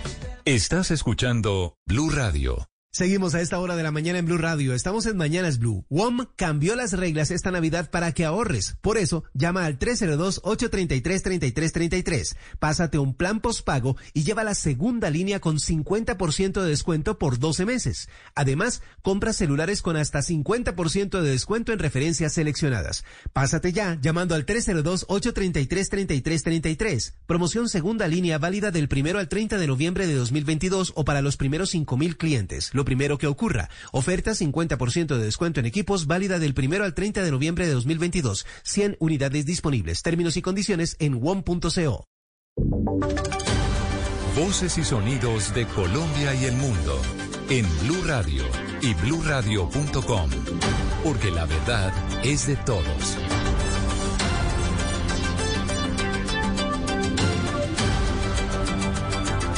10 de la mañana, 20 minutos. Actualizamos las noticias en Mañanas Blue, hablando de las lluvias, hablando de la caída de árboles por cuenta de los aguaceros de las últimas horas, lo que pasó en la calera y lo que está pasando en la soledad. Felipe García.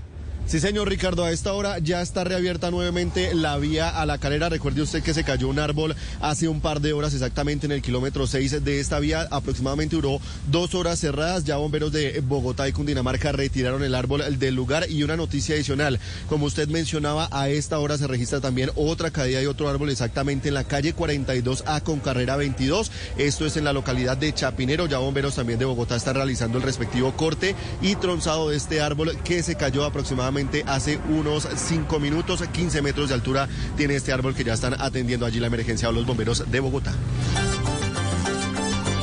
10 de la mañana, 21 minutos, y después de la encuesta Inbamer revelara que los colombianos tienen una muy buena percepción de la calidad de la educación, el ministro de esa cartera, Alejandro Gaviria, aseguró que es muestra de confianza y que el país va por buen camino. Oscar Torres. Leonardo, buenos días. Pues mire, los resultados en materia educativa en la encuesta Inbamer se concentran en esta cifra. El 50.1% de los colombianos cree que está mejorando la calidad y el cubrimiento de la educación, en contraste con el 37.5% que cree que está empeorando. Ante este resultado, esto fue lo que dijo el ministro de Educación, Alejandro Gaviria. El resultado no es una evaluación de una gestión, en 100 días es imposible evaluar un sector tan complejo como el sector educativo, pero muestra que hay confianza, que hay ilusión de cambio, que los colombianos están creyendo en que la transformación del sector educativo, de la educación de Colombia va por buen camino es que Leonardo, en medio de la crisis que vive la educación del país producto de la pandemia y que se están conociendo la profundidad de esta crisis, el ministro es optimista sobre los resultados de esta encuesta y asegura que es muestra de que la educación en Colombia va por buen camino.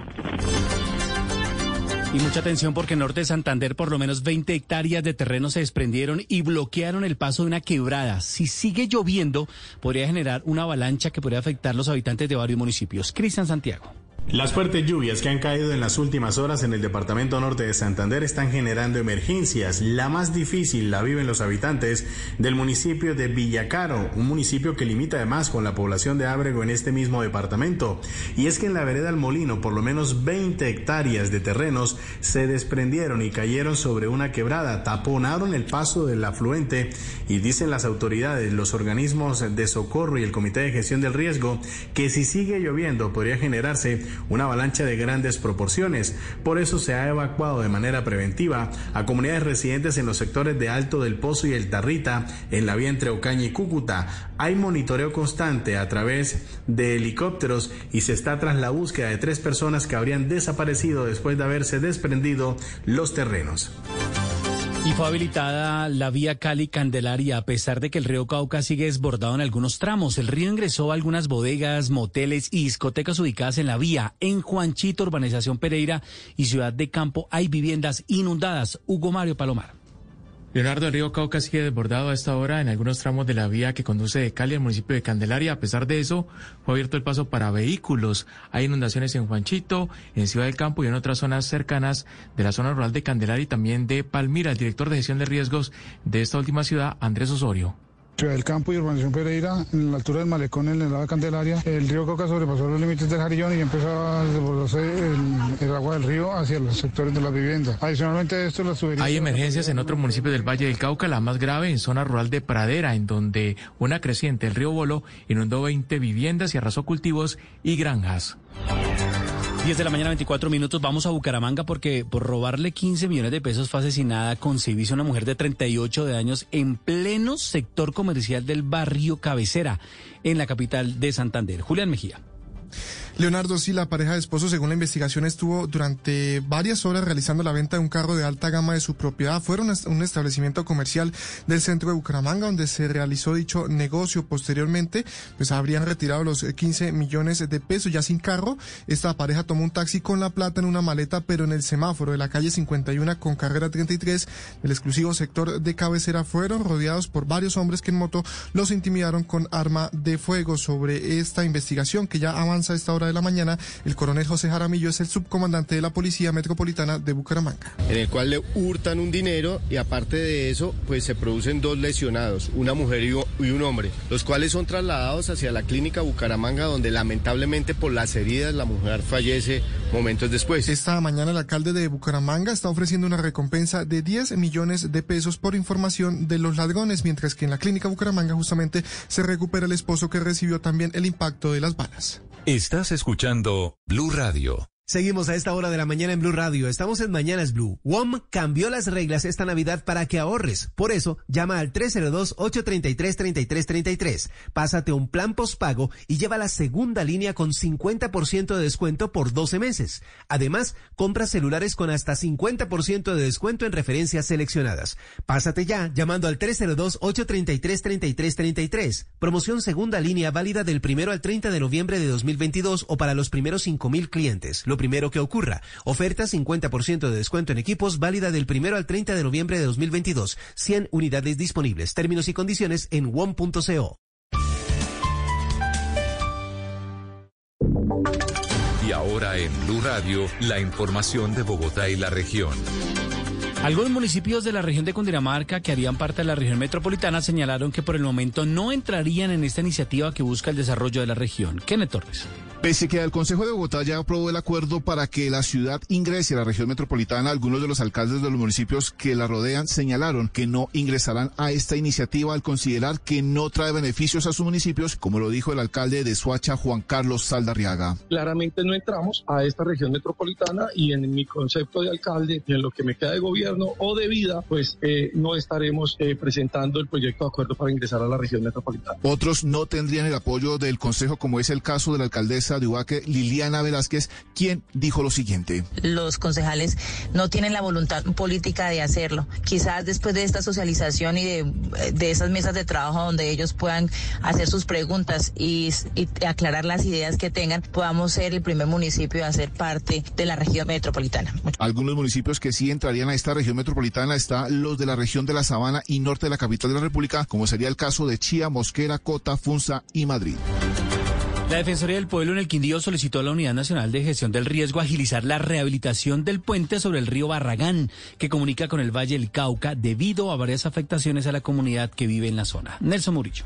A través de una carta al defensor del pueblo en el Quindío, Juan Camilo Mesa solicitó a la Unidad Nacional de Gestión del Riesgo se realicen los correspondientes estudios y posterior contratación de las obras necesarias para la reparación del puente sobre el río Barragán que conecta al Quindío con el Valle del Cauca. El Ministerio Público basa la petición en tres aspectos. La población del norte del valle es atendida en hospitales de segundo y tercer nivel en Armenia y Calarcá. El transporte de alimentos por esta vía es vital para el abastecimiento de ambos departamentos y el transporte de productos agrícolas entre los departamentos por la vía es vital para la seguridad alimentaria de los municipios. A esta solicitud se suma la de una comunidad en la vereda Los Juanes, en el municipio de Pijao, donde los deslizamientos están afectando a 50 familias para movilizarse hacia el casco urbano de esta localidad en el suroriente del Quindío.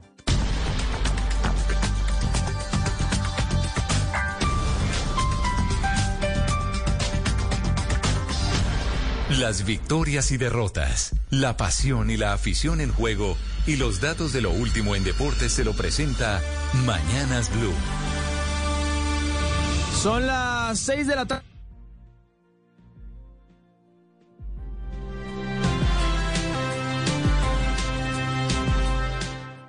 Esta es Blue Radio. En Bogotá, 89.9 FM. En Medellín, 97.9 FM.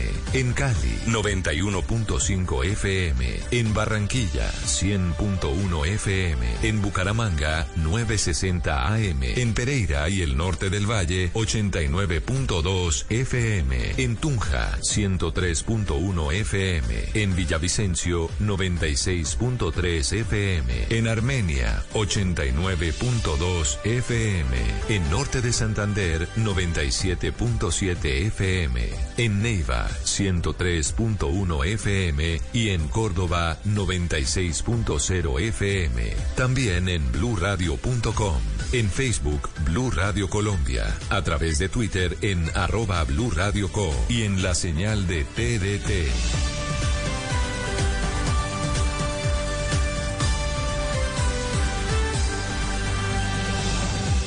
Radio, la alternativa. Finding the right person for the job isn't easy. Just ask someone who hired their personal trainer as a caterer. All right, folks, let's keep this line moving. You there with the tongs. Picking up one Duchess potato at a time will not cut it at my catering table. Drop and give me 50. But if you've got an insurance question, you can always count on your local Geico agent. They can bundle your policies, which could save you hundreds. Okay, this is what we call the wild mushroom and asparagus dip, dip, and press. Come on, let's get those plates above your heads. For expert help with all your insurance needs, visit geico.com slash local today. No dejes pasar esta oportunidad. Compra ya tu Ford Escape Turbo EcoBoost SE con bono de descuento de 10 millones de pesos y tasa desde el 0.95% durante el primer año. Ingresa a Ford.com.co y cotiza la tuya. Aplican términos y condiciones. El descuento de 10 millones de pesos aplica a la Ford Escape EcoBoost SE 2022. Interés de 12,01% efectivo anual. Aplica para los 12 primeros meses según perfil de riesgo de cada cliente. Solicitud sujeta a estudio. Vigente hasta el 30 de noviembre de 2022. Conoce más en Ford.com.co.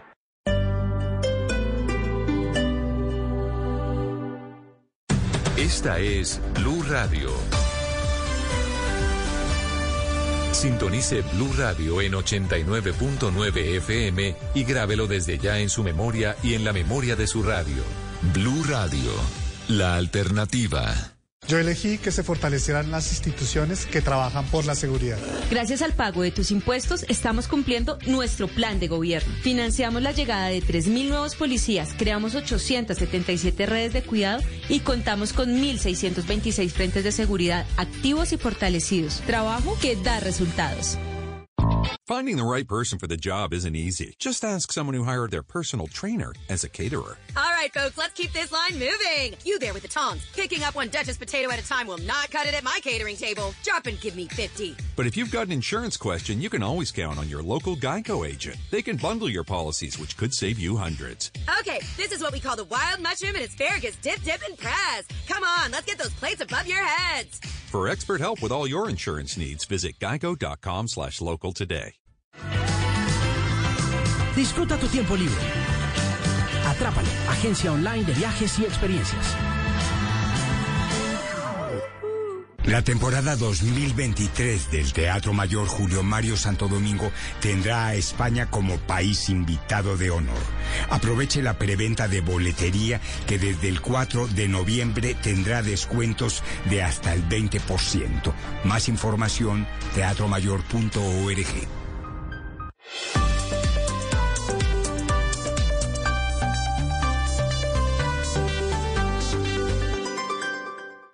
Seguimos conectados en Mañanas Blue. Desde este momento dirige Camila Zuluaga. 10 de la mañana, 33 minutos. Aquí seguimos conectados con ustedes en Mañanas Blue. Vamos hasta la una de la tarde. Hoy es viernes. Tenemos otro puente festivo. Será largo este fin de semana también, pero pasado por lluvia. Bogotá ayer tuvo un aguacero, Oscar Montes, que no le quiero explicar. A mi casa se le metió toda el agua pero al edificio entero, o sea, el apartamento mío y el de los vecinos, llenos de agua porque el aguacero con granizo que tuvimos ayer en la ciudad, yo creo que es lo que está viviendo, por ejemplo, su región, la región Caribe, en donde veíamos las fotos de Cartagena inundada pareciendo Venecia. Mire, Camila, y le quiero contar a propósito de Bogotá, que por supuesto la región Caribe está inundada toda, ¿no? Pero en Bogotá yo vi una imagen de arroyos en Bogotá parecía Barranquilla, pero con edificios más altos. Decía yo, pero ¿cómo es esto? En, la, eso era como la séptima, bajando por los, por los, por Rosales, no. Pero había un video, Camila, de unos arroyos en Bogotá tremendos. Entonces, pero es todo el país, ¿no? Todo el país el que está afectado por este invierno y por supuesto la región Caribe, Camila. Aquí también no ha parado de llover otra vez, ¿o yo? No ha parado de llover. Sí. No ha parado Cartagena de llover. está también inundada. Pero por eso déjeme preguntarle cuál es el enfrentamiento que hubo. Este fin de semana es eh, fin de semana del Reinado Nacional de la Belleza, ¿cierto? Así es. O Sí, sea, en sí, Cartagena. sí. Lo que pasa es que, Ana Cristina, ya no nos fijamos tanto en los reinados. Yo me acuerdo que cuando éramos chiquitos, pues era como el evento nacional que veíamos en, a las 8 de la noche con las familias en el único televisor que había en la casa. Ya el reinado es una cosa como anacrónica que no nos estamos fijando mucho. ¿O usted sabía Sí, que teníamos algo- reinado de señorita No. Colombia este fin de semana? No tenía ni idea, no tenía ni idea Camila y después algo que ya es completamente irrelevante, pero sí hubo una época en que inclusive le decían a uno, ah, no, ya cumplió 25, ya no puede ser señorita Colombia, todo el mundo, ya no puede ser reina, ya no puede ir a reinado, todo el mundo molestaba, todo era midiendo la edad en que se pudiera ir a un, a un reinado, Camila, y eso es parte de- del cambio de cuál es el papel de la mujer, haciendo una claridad, Camila, si una mujer quiere ser reina de belleza y es su decisión y ella lo quiere hacer, eso es perfectamente aceptable. Si eso es porque también el feminismo se trata de eso, de que todas podamos tomar las decisiones que queremos libremente. Así que si en este momento están ellas participando y es su decisión porque ellas lo quisieron, porque ellas lo buscaron y no por una presión social que las, que las llevó a ese punto, pues eh, perfecto, que hagan lo que quieran mientras no estén perjudicando, mientras no estén perjudicando a otros, pero sí, eh, además lo que trajo durante muchos años los reinados de belleza y, y su y su cercanía con todo ese mundo del narcotráfico, eso, eso fue, yo creo que eso y el feminismo, el feminismo mostrando el lugar de la mujer en la sociedad y ese, esa cercanía con el narcotráfico fue lo que acabó con los reinados de belleza, por fortuna. Pues este fin de semana tenemos Reinado Nacional de la Belleza. Y Oscar Montes, la primera dama, le está diciendo al alcalde William Dow que cancele las fiestas en Cartagena precisamente por las lluvias. Sí, Camila, porque aparte del Reinado Nacional de la Belleza, también están las fiestas de la Independencia, que las fiestas de la Independencia son las fiestas populares que se hacen en todos los barrios de Cartagena. Por supuesto que el pueblo se vincula mucho a estas fiestas. La primera dama le ha dicho al alcalde Dau que suspenda la fiesta porque por cuestiones del invierno, la cantidad de damnificados y la tragedia invernal que se está viviendo, entonces que había que suspender las fiestas de Cartagena. Pues el alcalde Dau le respondió, le dijo que no iba a suspender las fiestas, que las fiestas van a continuar, la invitó a ella que viniera a Cartagena a participar de las fiestas, porque resulta, dice el alcalde Dau, que estas fiestas ayudan económicamente a muchas familias que han hecho unas inversiones en negocios y en más cosas, y que si se, que cancelan las fiestas, va a haber una quiebra generalizada del comercio de, Cartagena y demás. Pero mire, Camila, en estos casos, y además le quiero contar, la primera dama ha estado muy activa con el tema del invierno, hasta aquí en, el Atlántico, está en Piojó. No, es que ella, un- está, ella es muy activa. O sea, ella está, muy activa, ¿no? Es que desde que, desde que se con el- posesionó Gustavo Petro. Con el, y con este tema del invierno, Camila se ha puesto la camiseta y de verdad ha estado, ha, ha estado muy activa en este asunto. Y resulta que el alcalde Dau le dice que no. Pero Camila, mire, siempre para esta época Cartagena es motivo de controversia nacional. En 1985, Camila, hubo dos eventos grandísimos y trágicos en Colombia. La, toma del Palacio de Justicia por parte del M-19, que fue el 5, 6 y 7 de noviembre, antes del, reinado de Cartagena, y luego llegó también en la tragedia de Armero. ¿Se acuerda usted la tragedia de Armero que produjo tantos muertos? En ese momento se le pidió al gobierno de Belisario Betancourt que por favor suspendiera las fiestas de Cartagena, que el país no estaba para fiestas. Y Camila, ese, ese clamor nacional no se escuchó. En Cartagena hubo reinado nacional de la belleza a pesar del duelo y del luto nacional. Y en este momento, la voz de la primera dama que le pide al alcalde Dau que por favor suspenda la fiesta, el alcalde Dau no la está escuchando. Pero eh, eh, yo creo que es exagerado, Oscar, hablar de una quiebra generalizada. Hoy Cartagena tiene cientos y miles de eventos todos los días, todos los años, congresos, conferencias, fiestas, despedidas de soltero. Que se cancele esto, el impacto económico eh, es marginal.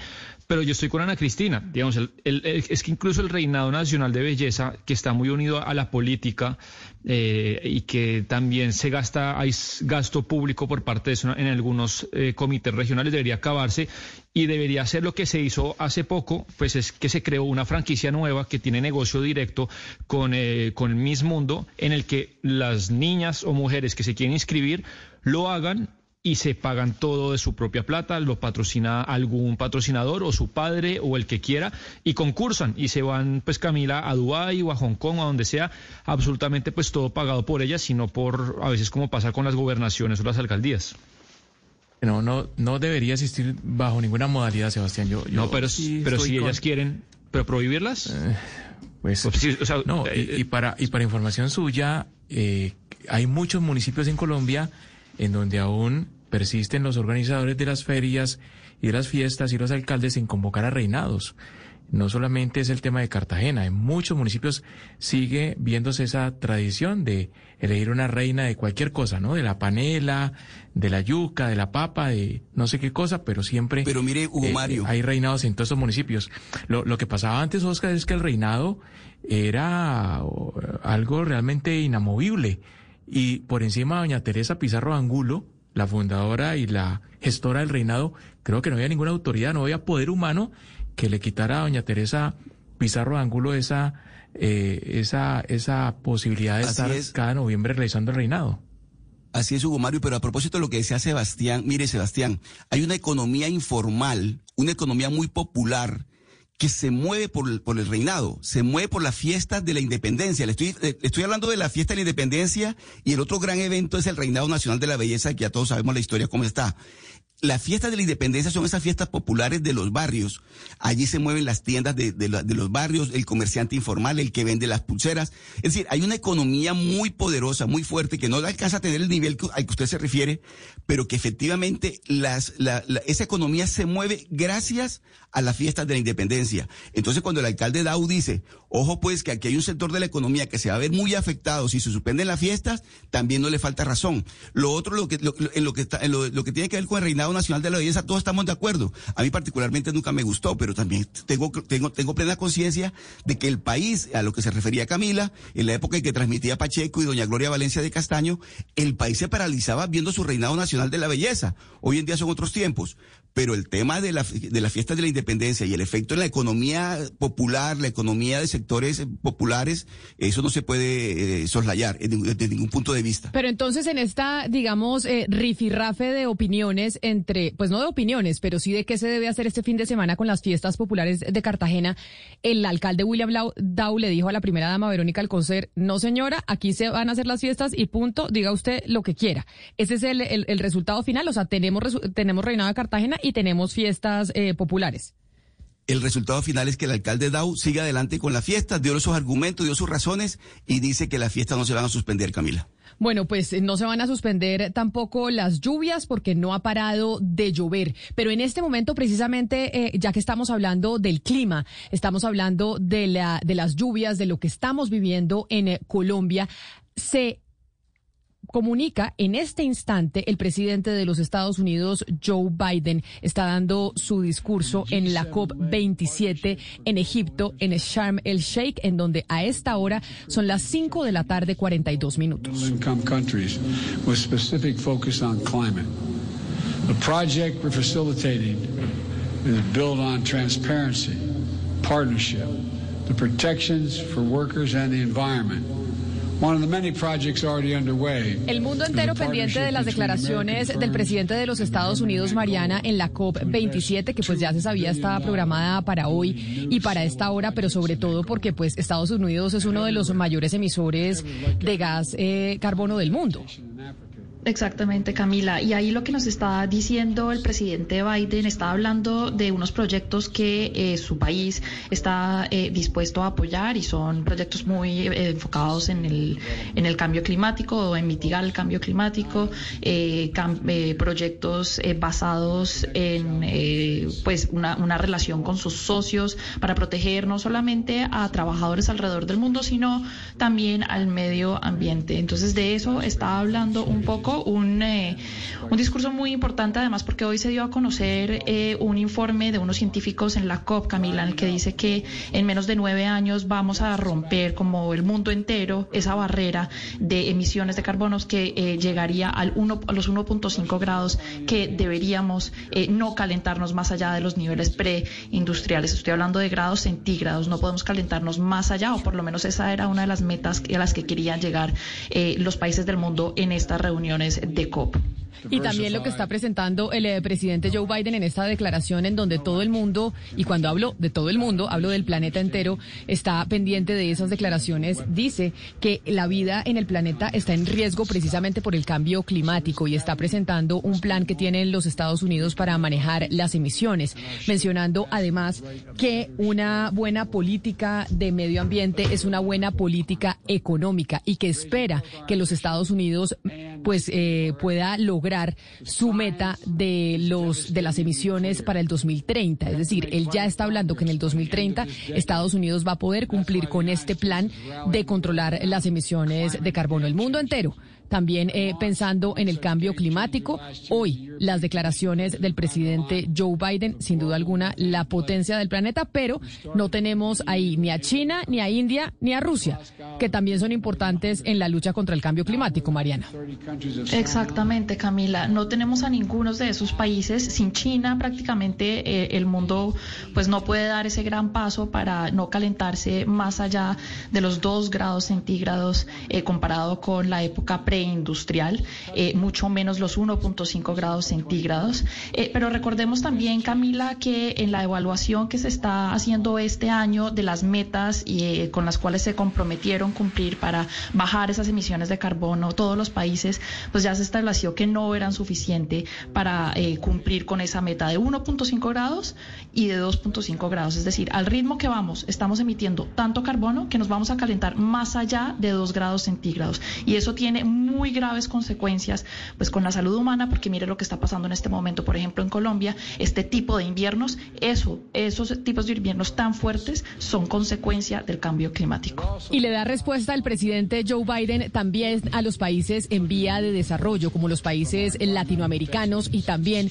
los países africanos. La semana pasada o esta semana fue noticia la declaración del presidente Kenyatta diciendo que los países desarrollados como los Estados Unidos y la Unión Europea tenían que financiar también esa transición energética en los países menos pudientes. Y Biden está diciendo que sí, que los países económicamente más pudientes tienen el deber, Mariana, de ayudarle a los países en vía de desarrollo a hacer su transición energética, que era un poco lo que también manifestaba el presidente Gustavo Petro en su discurso en la COP27 en Egipto.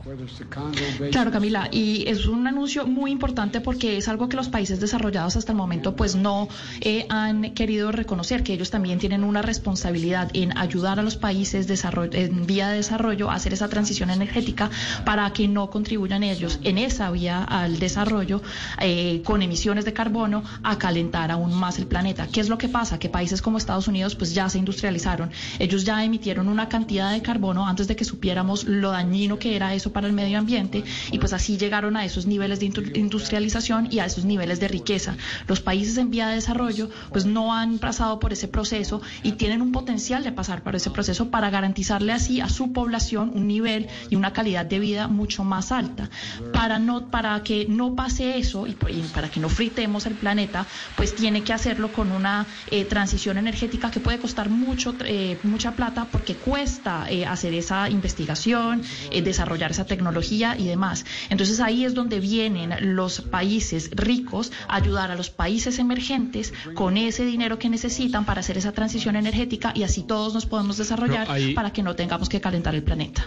Pues ah, de lo que usted dice, Mariana, que es muy importante, pues hay dos preguntas. Uno, si por ejemplo países como Colombia podrán ser ricos sin hacer ese tránsito por una industrialización pesada a, la clásica del siglo XX y pasar directamente al sector servicios de una manera más amable. Y lo otro, pues es el tema de cómo consumimos energía. Pero, por ejemplo, si uno mira los números eh, de, de la cantidad de emisiones que está haciendo Estados Unidos, que han desacelerado el proceso, uno mira por qué ha pasado eso y la realidad es que han podido hacer el tránsito de carbón a gas licuado de una manera extraordinaria y yo sé que esto es muy polémico en Colombia, pero la, razón por la que Estados Unidos ha logrado exportar y fabricar gas licuado a tal manera ha sido por el fracking. Y que es una discusión que, es una discusión que acá en Colombia pues se cerró hace rato. Ya no hablar de fracking es, es como hablar pues de brujería.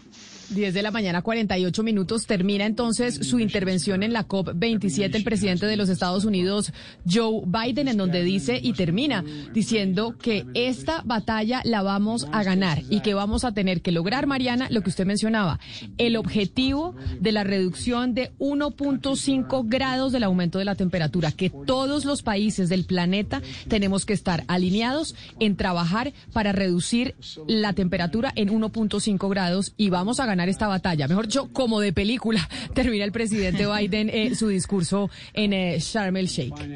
Camila, y la verdad es que pues en este momento esta década es probablemente la más importante porque si no empieza el mundo a reducir sus emisiones de carbono en esta década, ya no hay vuelta atrás. Es decir, tenemos hasta el 2030 para hacerlo prácticamente. Una vez más allá nos, nos va a quedar imposible eh, cumplir con ese límite de los dos grados centígrados. Entonces eso es lo más preocupante en cuanto, Sebastián, lo que usted decía, es que no nos queda opción a países como Colombia. Nosotros, o sea, simplemente las emisiones de carbono no pueden subirse. el año pasado se subieron, o sea, estaban al punto, el clímax. Nosotros tenemos que aprender a desarrollarnos de alguna manera que no contribuyamos con el cambio climático porque es que no nos va a quedar planeta en donde vivir. Es así de sencillo.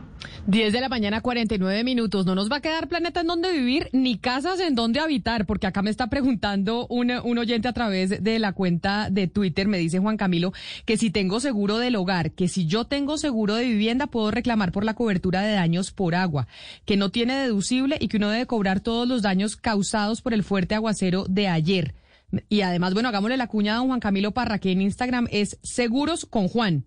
Seguros con Juan, en, en, Instagram lo vamos a seguir para que nos dé los tips. Oiga, yo no había pensado, yo como tengo crédito hipotecario, creo que ahí con crédito hipotecario uno lo obligan a tener seguro Ana Cristina y entonces ahí uno puede reclamar si se le dañan las cosas. Usted no sabe cómo se me metió el agua. Es que pongamos la canción de Maná de No ha parado de llover para ambientar lo que está pasando en, en el país y lo que sucedió ayer en Bogotá, que el aguacero fue completamente torrencial.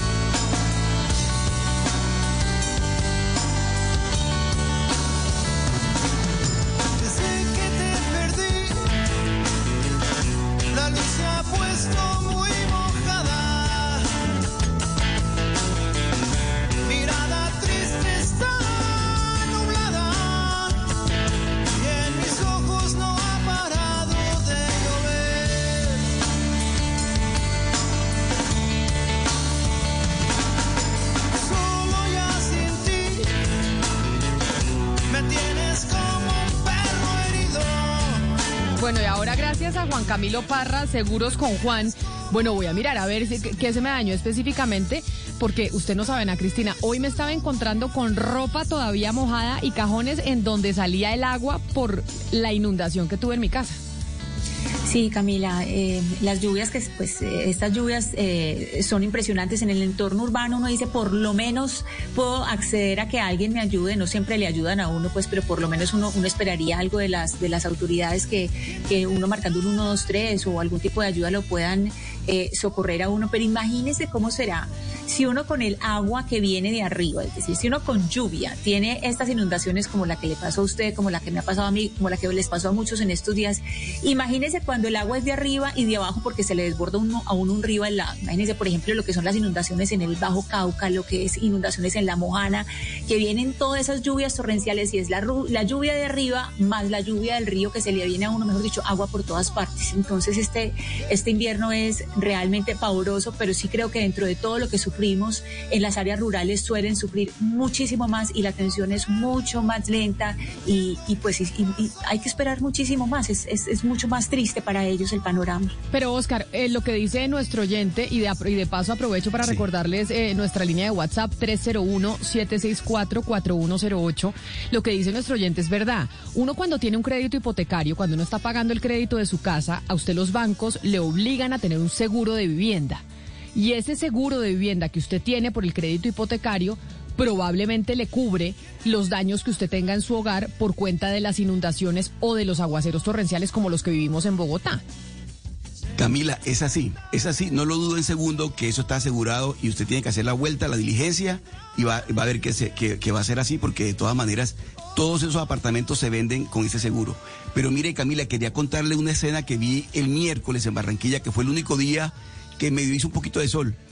como en siete edificios, en las azoteas de los edificios, operarios mirando a ver cómo solucionaban el problema del resumen del agua que se les mete el agua a los apartamentos. Literalmente se inundan los apartamentos. Entonces yo conté, conté Camila, siete edificios donde había operarios revisando las azoteas porque, porque realmente fue tanta la lluvia que cayó y que sigue cayendo que lo que le pasó a usted Camila en Bogotá seguramente está pasando en todo el país en este momento porque es que no para de llover.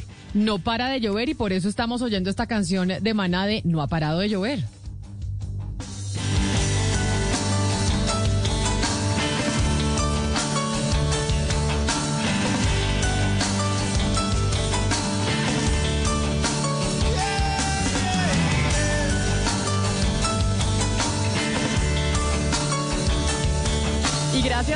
Oyente, pues vamos a seguir con, los, eh, con las preguntas de los oyentes. Les habíamos dicho esta semana que vamos a tener el servicio aquí para ustedes, ya que se nos viene la recesión en el 2023, tenemos inflación, tenemos muchas preguntas de cómo invertir nuestro dinero. Luz Elena nos está escribiendo al 301-764-4108 y nos pregunta si es bueno en este momento invertir en dólares, comprarlos y guardarlos.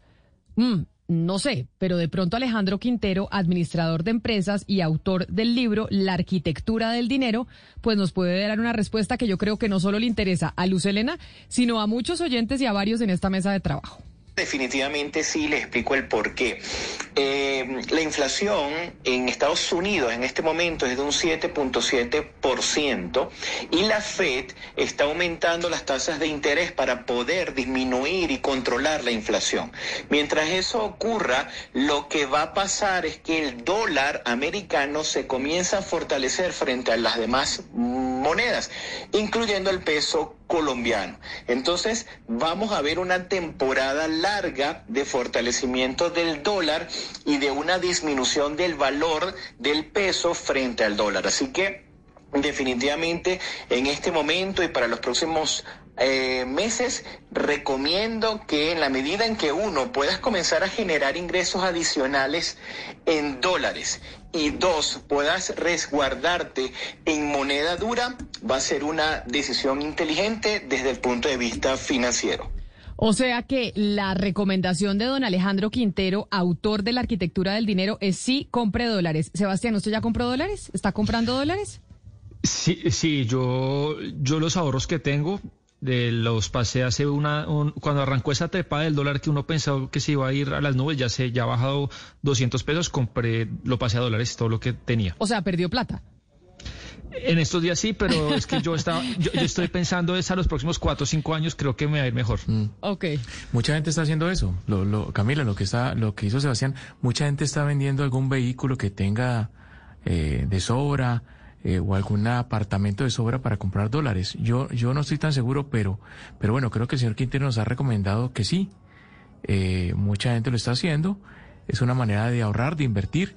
Eh, obviamente, si sigue la tendencia del dólar, del dólar al alza, ¿no? Es que Pero pues, ¿sabe que no Hugo Mario? sabemos. Sí es cierto lo que usted está diciendo, mucha gente lo está haciendo. América Latina, países como Perú, como Argentina, como Venezuela, por ejemplo, sus habitantes, la clase media, no necesariamente solo la clase alta, porque la clase alta por lo general invierte en dólares, pero la clase media tenía ahorros o ya empezaba a diversificar también en moneda extranjera en dólares, ahorrar en, en, eh, en dólar americano. Los colombianos teníamos o tenemos la tendencia, yo creo que hasta ahora, de ahorrar en pesos. La mayoría de los colombianos tenemos nuestros ahorros en pesos, en un CDT aquí, en una, en eh, una cuenta bancaria allá, etcétera, etcétera, pero en pesos. Los colombianos hasta ahora estamos empezando a, a preguntarnos esto de, oiga, ahorramos en dólares, hacemos lo que está haciendo Sebastián de cambiar sus ahorros a dólares. Esa, Colombia era el casi que el único país de América Latina donde su clase media no había hecho eso, donde no había empezado a pensar en decir, yo ahorro también por fuera. Claro, Camila, Pero, pero- es que además hay, hay, Sebastián, asesores financieros que están llegando al país para justamente convocar a, a las personas, a los colombianos, a que inviertan en dólares. Eso no pasaba antes, pero los estoy viendo, bueno, veo una gran oferta en Internet, en redes sociales, de reuniones en hoteles, en restaurantes. Llegan asesores financieros desde Estados Unidos para invitar a, los colombianos a que inviertan en ese país, en Estados Unidos, o a que eh, hagan inversiones en dólares. Claro, lo, lo que dice Camila también es verdad. Eh, eso pasa en la América Latina, pero no solo el tema de, la devaluación que Camila me preguntaba. Yo, en mi caso puntual, es verdad que me he ido mal por- en estos primeros días, pero no solo eso, Camila, sino también por las expectativas de inflación, porque pues en Estados Unidos ya tuvimos el mejor, el, el primer dato relativamente bueno de, de inflación. En Colombia todo lo contrario. Y la gran pregunta que se hacen los ahorradores es, bueno, a mediano plazo, Colombia va a poder domar la inflación. Y lo que se habla de alimentos es que nos va a costar mucho el próximo año. Entonces, si hay expectativas de inflación, pues por más de que de pronto la moneda no se deva- devalúa tanto, pues la, la devaluación evapora mis ahorros y pues me pasa otra moneda mientras tanto, porque es que 12%, eso, eso es un- una metralleta al bolsillo. Bueno, pero la inflación también está así altica en, en dólares, no solo en pesos. O sea, 12% de inflación aquí, pero también la inflación en Estados Unidos. Ayer teníamos el dato que si bien salió más bajito de lo que esperaban, está alrededor del 8%, Sebastián. O sea, ya Sí. en, en dólares también hay inflación. No digo que no sea una buena, eh, eh, un buen consejo invertir en dólares, como nos dice don Alejandro Quintero en respuesta a, a nuestra oyente Luz Elena, pero inflación está viviendo el mundo entero. Ahí estamos oyendo a Maná con No ha dejado de llover y Luz Elena, ahí está su respuesta. Sí, compre dólares, nos dice don Alejandro.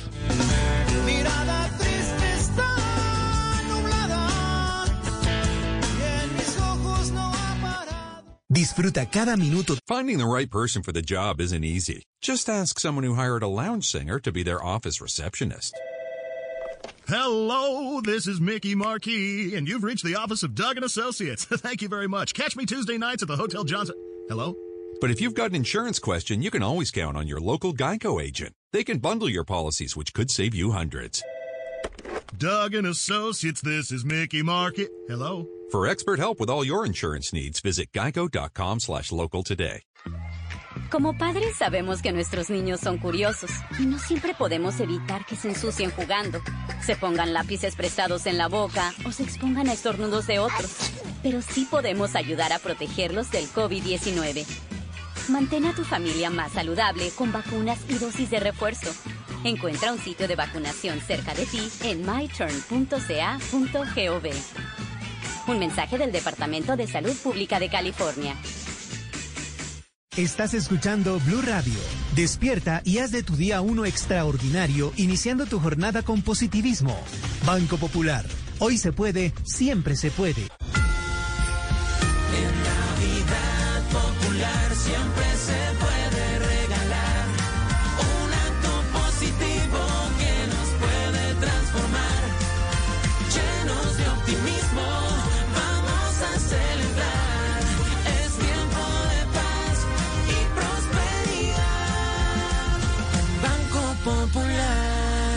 Feliz Navidad. Colombia está al aire.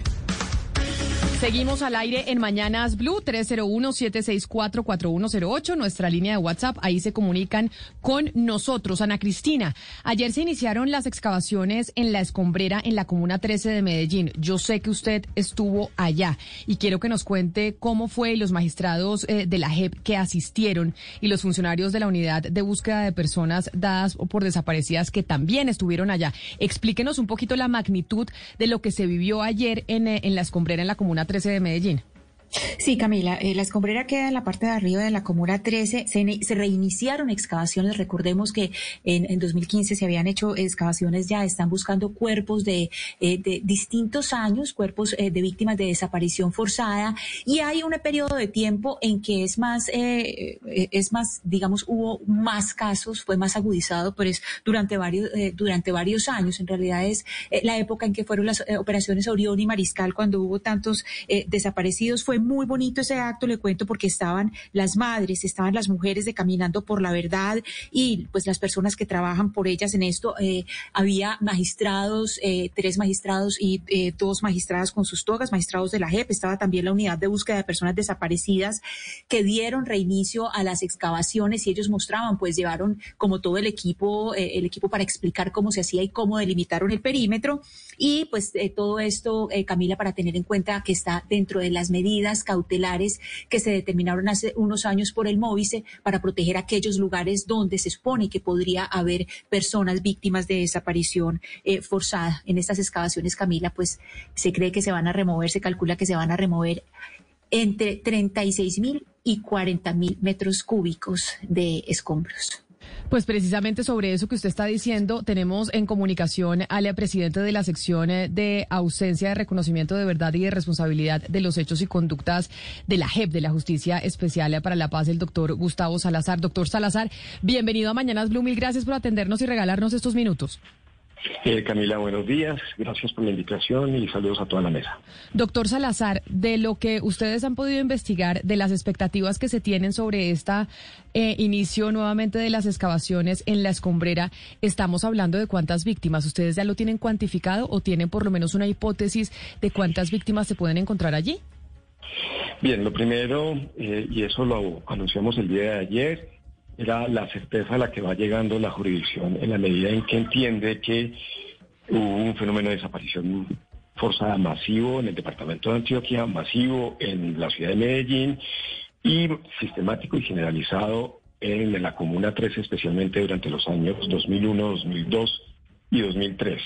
Nosotros construimos una base de datos a partir de múltiples fuentes, eh, víctimas, comisión de búsqueda de personas dadas por desaparecidas, que es la anterior a la unidad de búsqueda, Fiscalía General de la Nación, Personería de Medellín, eh, expedientes de justicia y paz y demás, y llegamos a un universo de 459 posibles víctimas. Yo digo posibles víctimas porque el fenómeno de desaparición pues pasa por un primer filtro difícil es entender cuántas víctimas hubo de desaparición forzada, porque la desaparición forzada pues tiene esa intención que es desaparecer y entonces desaparecer a la persona asesinada o vulnerada como cifra.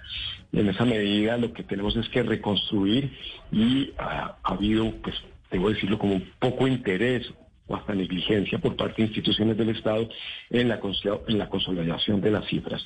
Entonces tenemos una cifra inicial de 459 personas eh, víctimas de desaparición forzada en la Comuna 13, solo en la Comuna 13 de Medellín, de las cuales cerca de 200 eh, estarían entre los años 2002 y 2003, que son los años más álgidos. Magistrado, eh, ¿cuáles eh, son eh, las formas de procedimiento que se inician ahora? Es decir, ayer nos mostraban cómo se había delimitado el polígono, qué era lo que seguía, pero es decir, cómo se va a proceder y qué papel van a jugar las víctimas. Es decir, aquí va a estar la unidad de búsqueda de personas desaparecidas, pero las víctimas, ¿qué papel juegan ahí? Ellas les cuentan a ustedes algo, cómo, cómo, cómo es esa acción intercalada de ustedes, la JEP, la unidad y las víctimas? Bien, lo primero es cómo llegamos a determinar el polígono, que básicamente es un área, en este caso de un poco más de 3.000 metros cuadrados, cómo llegamos a determinar que posiblemente en esa zona se encuentran las víctimas. Lo primero es que nosotros recopilamos la información que está radicada en los expedientes de la justicia ordinaria y de la jurisdicción de justicia y paz, donde hay no solo muchos testimonios, sino además hay una sentencia del 2015 que determinaba ese polígono. Lo segundo es que había y hay muchos testimonios de víctimas que señalaron desde el inicio los posibles lugares de inhumación. El lugar, el polígono básicamente coincide con un área, digo coincide, digo básicamente porque es una reconstrucción de un área que ha cambiado enormemente en los, últimos 20 años por la extracción de material, coincide enormemente con la cercanía, la zona de cercanía de una base paramilitar del bloque Cacique Notibara que operó en la parte alta de la Comuna 13, en la zona de la Arenera, al lado de una laguna y a unos cuantos metros, unos 30, 40, 50, 100 metros, ellos enterraban los cuerpos de las personas que eran subidas hasta la, base paramilitar. Eh, se descartó un primer polígono que ya se había trabajado en el año 2015 por parte de la Fiscalía General de la Nación y se tomó un polígono predefinido por la Fiscalía General de la Nación en un trabajo juicioso de algunos fiscales, se corroboró con testimonios se tomaron testimonios, nuevos testimonios, tanto de paramilitares como de víctimas. Y hay que decir aquí que nosotros en el año 2019-2020 hicimos, ya habíamos hecho prospecciones en la zona. Digamos, eso es el, punto como se llega a, la manera como se llega a determinar este polígono. no es nada al azar. Además, hicimos una reconstrucción geográfica fotográfica, tomamos fotografías aéreas del municipio de Medellín. Eh, esas fotografías aéreas son muy importantes hasta los años 90. Después se tomaron eh, imágenes satelitales y logramos comparar cuáles eran las zonas que tenían más o menos alteración y tomamos las que tenían menos alteración y coincidía por fortuna con las de proximidad de la base paramilitar. Eso en, relación con el polígono determinado. A partir de ahí eh, se hicieron una serie de estudios de suelo a profundidad tratando de ver eh, el punto de interés y el punto de interés forense básicamente es el suelo histórico. Y cuando hablo de suelo histórico es cuál era el nivel del suelo, cuál era el arras de tierra en el año 2002 y 2003. Y a partir de ahí contar básicamente dos, tres metros, que es la máxima profundidad a la que se suele enterrar eh, irregularmente. Y como esto ha sido una zona de remoción, pero sobre todo de relleno, por eso se llamaba la escombrera, en donde subían escombros, en algunas zonas el suelo histórico nos da dentro del polígono a una profundidad de 4 metros y en otras nos da una profundidad de más o menos 30 metros. Por eso ahí están los 36 mil metros cúbicos. Magistrado ¿Qué quiere Salazar. decir ello? Que, que la zona que, que el material que vamos a remover inicialmente, que no es parte del suelo histórico, se le hace una revisión antropológica, pero en la medida en que nos vamos acercando al suelo histórico hay un mayor cuidado y el material se pasa por cintas. Eh, las madres van a acompañar el proceso, están ah, antropólogos forenses de la Jurisdicción Especial para la Paz, que es de la Unidad de Investigación y Acusación, y de la Unidad de Búsqueda. Y las víctimas están representantes de las madres, que además son acompañadas por representantes de una organización no gubernamental que tiene experticia en la antropología forense que se llama Equitas. Las madres que necesitan eh, saber qué ha pasado con sus hijos, que ante la desaparición forzada, digamos como que un entierro digno es una especie de consuelo, a pesar de que nunca se les va a devolver en vida a sus, a sus hijos. Pero mire, magistrado eh, Salazar, usted nos dice que hay 459 posibles víctimas de, desaparición forzada. De esas eh, posibles víctimas que creen ustedes pueden estar en la escombrera y por eso se va a hacer la excavación, ¿todas esas víctimas son de, del ejército eh, colombiano o ahí estamos hablando de víctimas del ejército y de los paramilitares? Ahí estamos hablando de, de, posi- de posibles víctimas, ahí me toca tener cuidado en las palabras y afirmaciones, resultado de operaciones de fuerza pública, eh, del bloque Cacique Notivara, eso está reconocido en Justicia y Paz, entonces en una sentencia del magistrado Rubén Darío Pinilla Cogollo del año 2015, después viene una otra sentencia de la magistrada María Consuelo, es decir, ha, sido reconocido por don Berna y otros nueve paramilitares, entre ellos Móvil 8, eh, alias Aguilar y otros personajes, que eh, las personas eran secuestradas, subidas a la base paramilitar, torturadas y asesinadas y enterradas.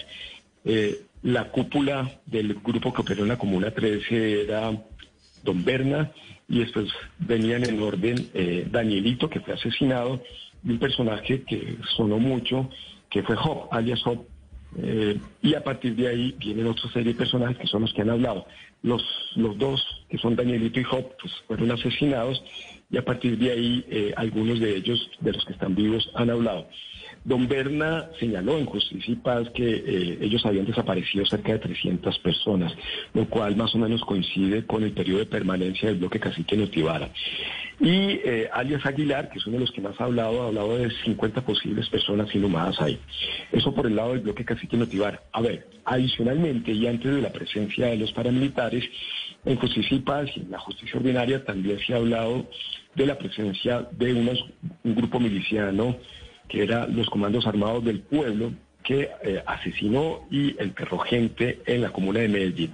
¿Cuál es un poco la dificultad con los comandos armados del pueblo? La mayor parte de ellos fueron asesinados. Hay una sentencia en Justicia y Paz con alias Lunarejo. Y eh, el problema es que la mayor parte de las víctimas de los comandos armados del pueblo eh, eran enterradas en algunas casas y eso ha sido muy difícil. Eh, Sí, eh, caso- magistrado. solo, solo, solo para cerrar una cosa. Muchas, muchas veces se ha dicho que ahí no hay nadie. Es que ya se ha encontrado en la zona rural de la Comuna 13. Es que ya se han exhumado cuerpos.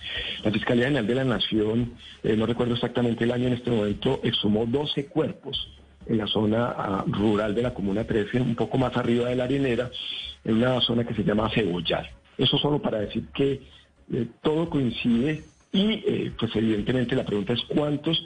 Entonces estaríamos, en realidad aquí estaríamos hablando de 40 o 50 personas por lo menos y un número superior. La dificultad va a estar en el deterioro de los cuerpos y en los, miles de, las toneladas, ¿cierto? Los miles de toneladas que hay que remover porque hay que hacer, buscar, y es literalmente aquí buscando una aguja en un pajar. Sí, claro, ahí eh, hay que decir que, por ejemplo, Camila, ayer una de las madres contaba cómo ella desde 2003 le entregó croquis a la fiscalía. Ella decía, yo les entregué croquis y nunca hicieron nada, croquis de dónde podían estar esos cuerpos. Y hay que decir también, antes de hacerle la pregunta al, magistrado, que hay madres que se han muerto. Hasta ahora, según la Corporación Jurídica Libertad, han muerto 23 madres esperando a sus hijos y muchas de ellas mueren de enfermedades relacionadas con, con el aparato eh, reproductivo, que es algo especialmente triste. Magistrado, eh, yo le quiero preguntar por qué si se sabía que había víctimas de desaparición forzada en la, en la arenera y la escombrera y estamos hablando de 20 años de alcaldías porque estamos hablando de 2003. Eh, ahí pasan alcaldías como las de eh, Alonso Salazar, Sergio Fajardo, eh, Aníbal Gavilla, Federico Gutiérrez, etcétera. Es, teniendo todas estas alcaldías, ¿por qué se seguían arrojando escombros? Es decir, ¿por qué nunca se dijo paren de arrojar escombros y cuál es el papel ahí de El Cóndor, que es pues la constructora que trabaja ahí? A ver, la, competencia para determinar si se podían seguir arrojando escombros, extrayendo material, eh, básicamente estaba en cabeza de la gobernación. Eh, la alcaldía tenía bastantes herramientas para abordar eso. Nosotros cuando abocamos conocimiento en el 2018 y realizamos después la audiencia en el año 2019, en julio, eh, indagamos sobre eso en la, en la audiencia a la gobernación, porque sí resultaba como incomprensible que eh, habiendo noticias de posible inhumación, la gobernación no hubiera eh, tenido nunca en cuenta que ahí se podía haber enterrado a personas eh, víctimas de desaparición forzada. Pero este es un problema a nivel nacional. La sección, estos son procesos la sección ha hecho algo que no había hecho la justicia ordinaria y nosotros hemos ido determinando medidas cautelares y elevando el nivel de exigencias en el desarrollo tanto de obra pública como de extracción minera. Por eso nosotros decretamos una medida cautelar para el estero de San Antonio en términos del dragado en Buenaventura. Decretamos una medida cautelar hace un poco más de un mes en el desarrollo del canal del dique en donde se le hacen exigencias a los constructores y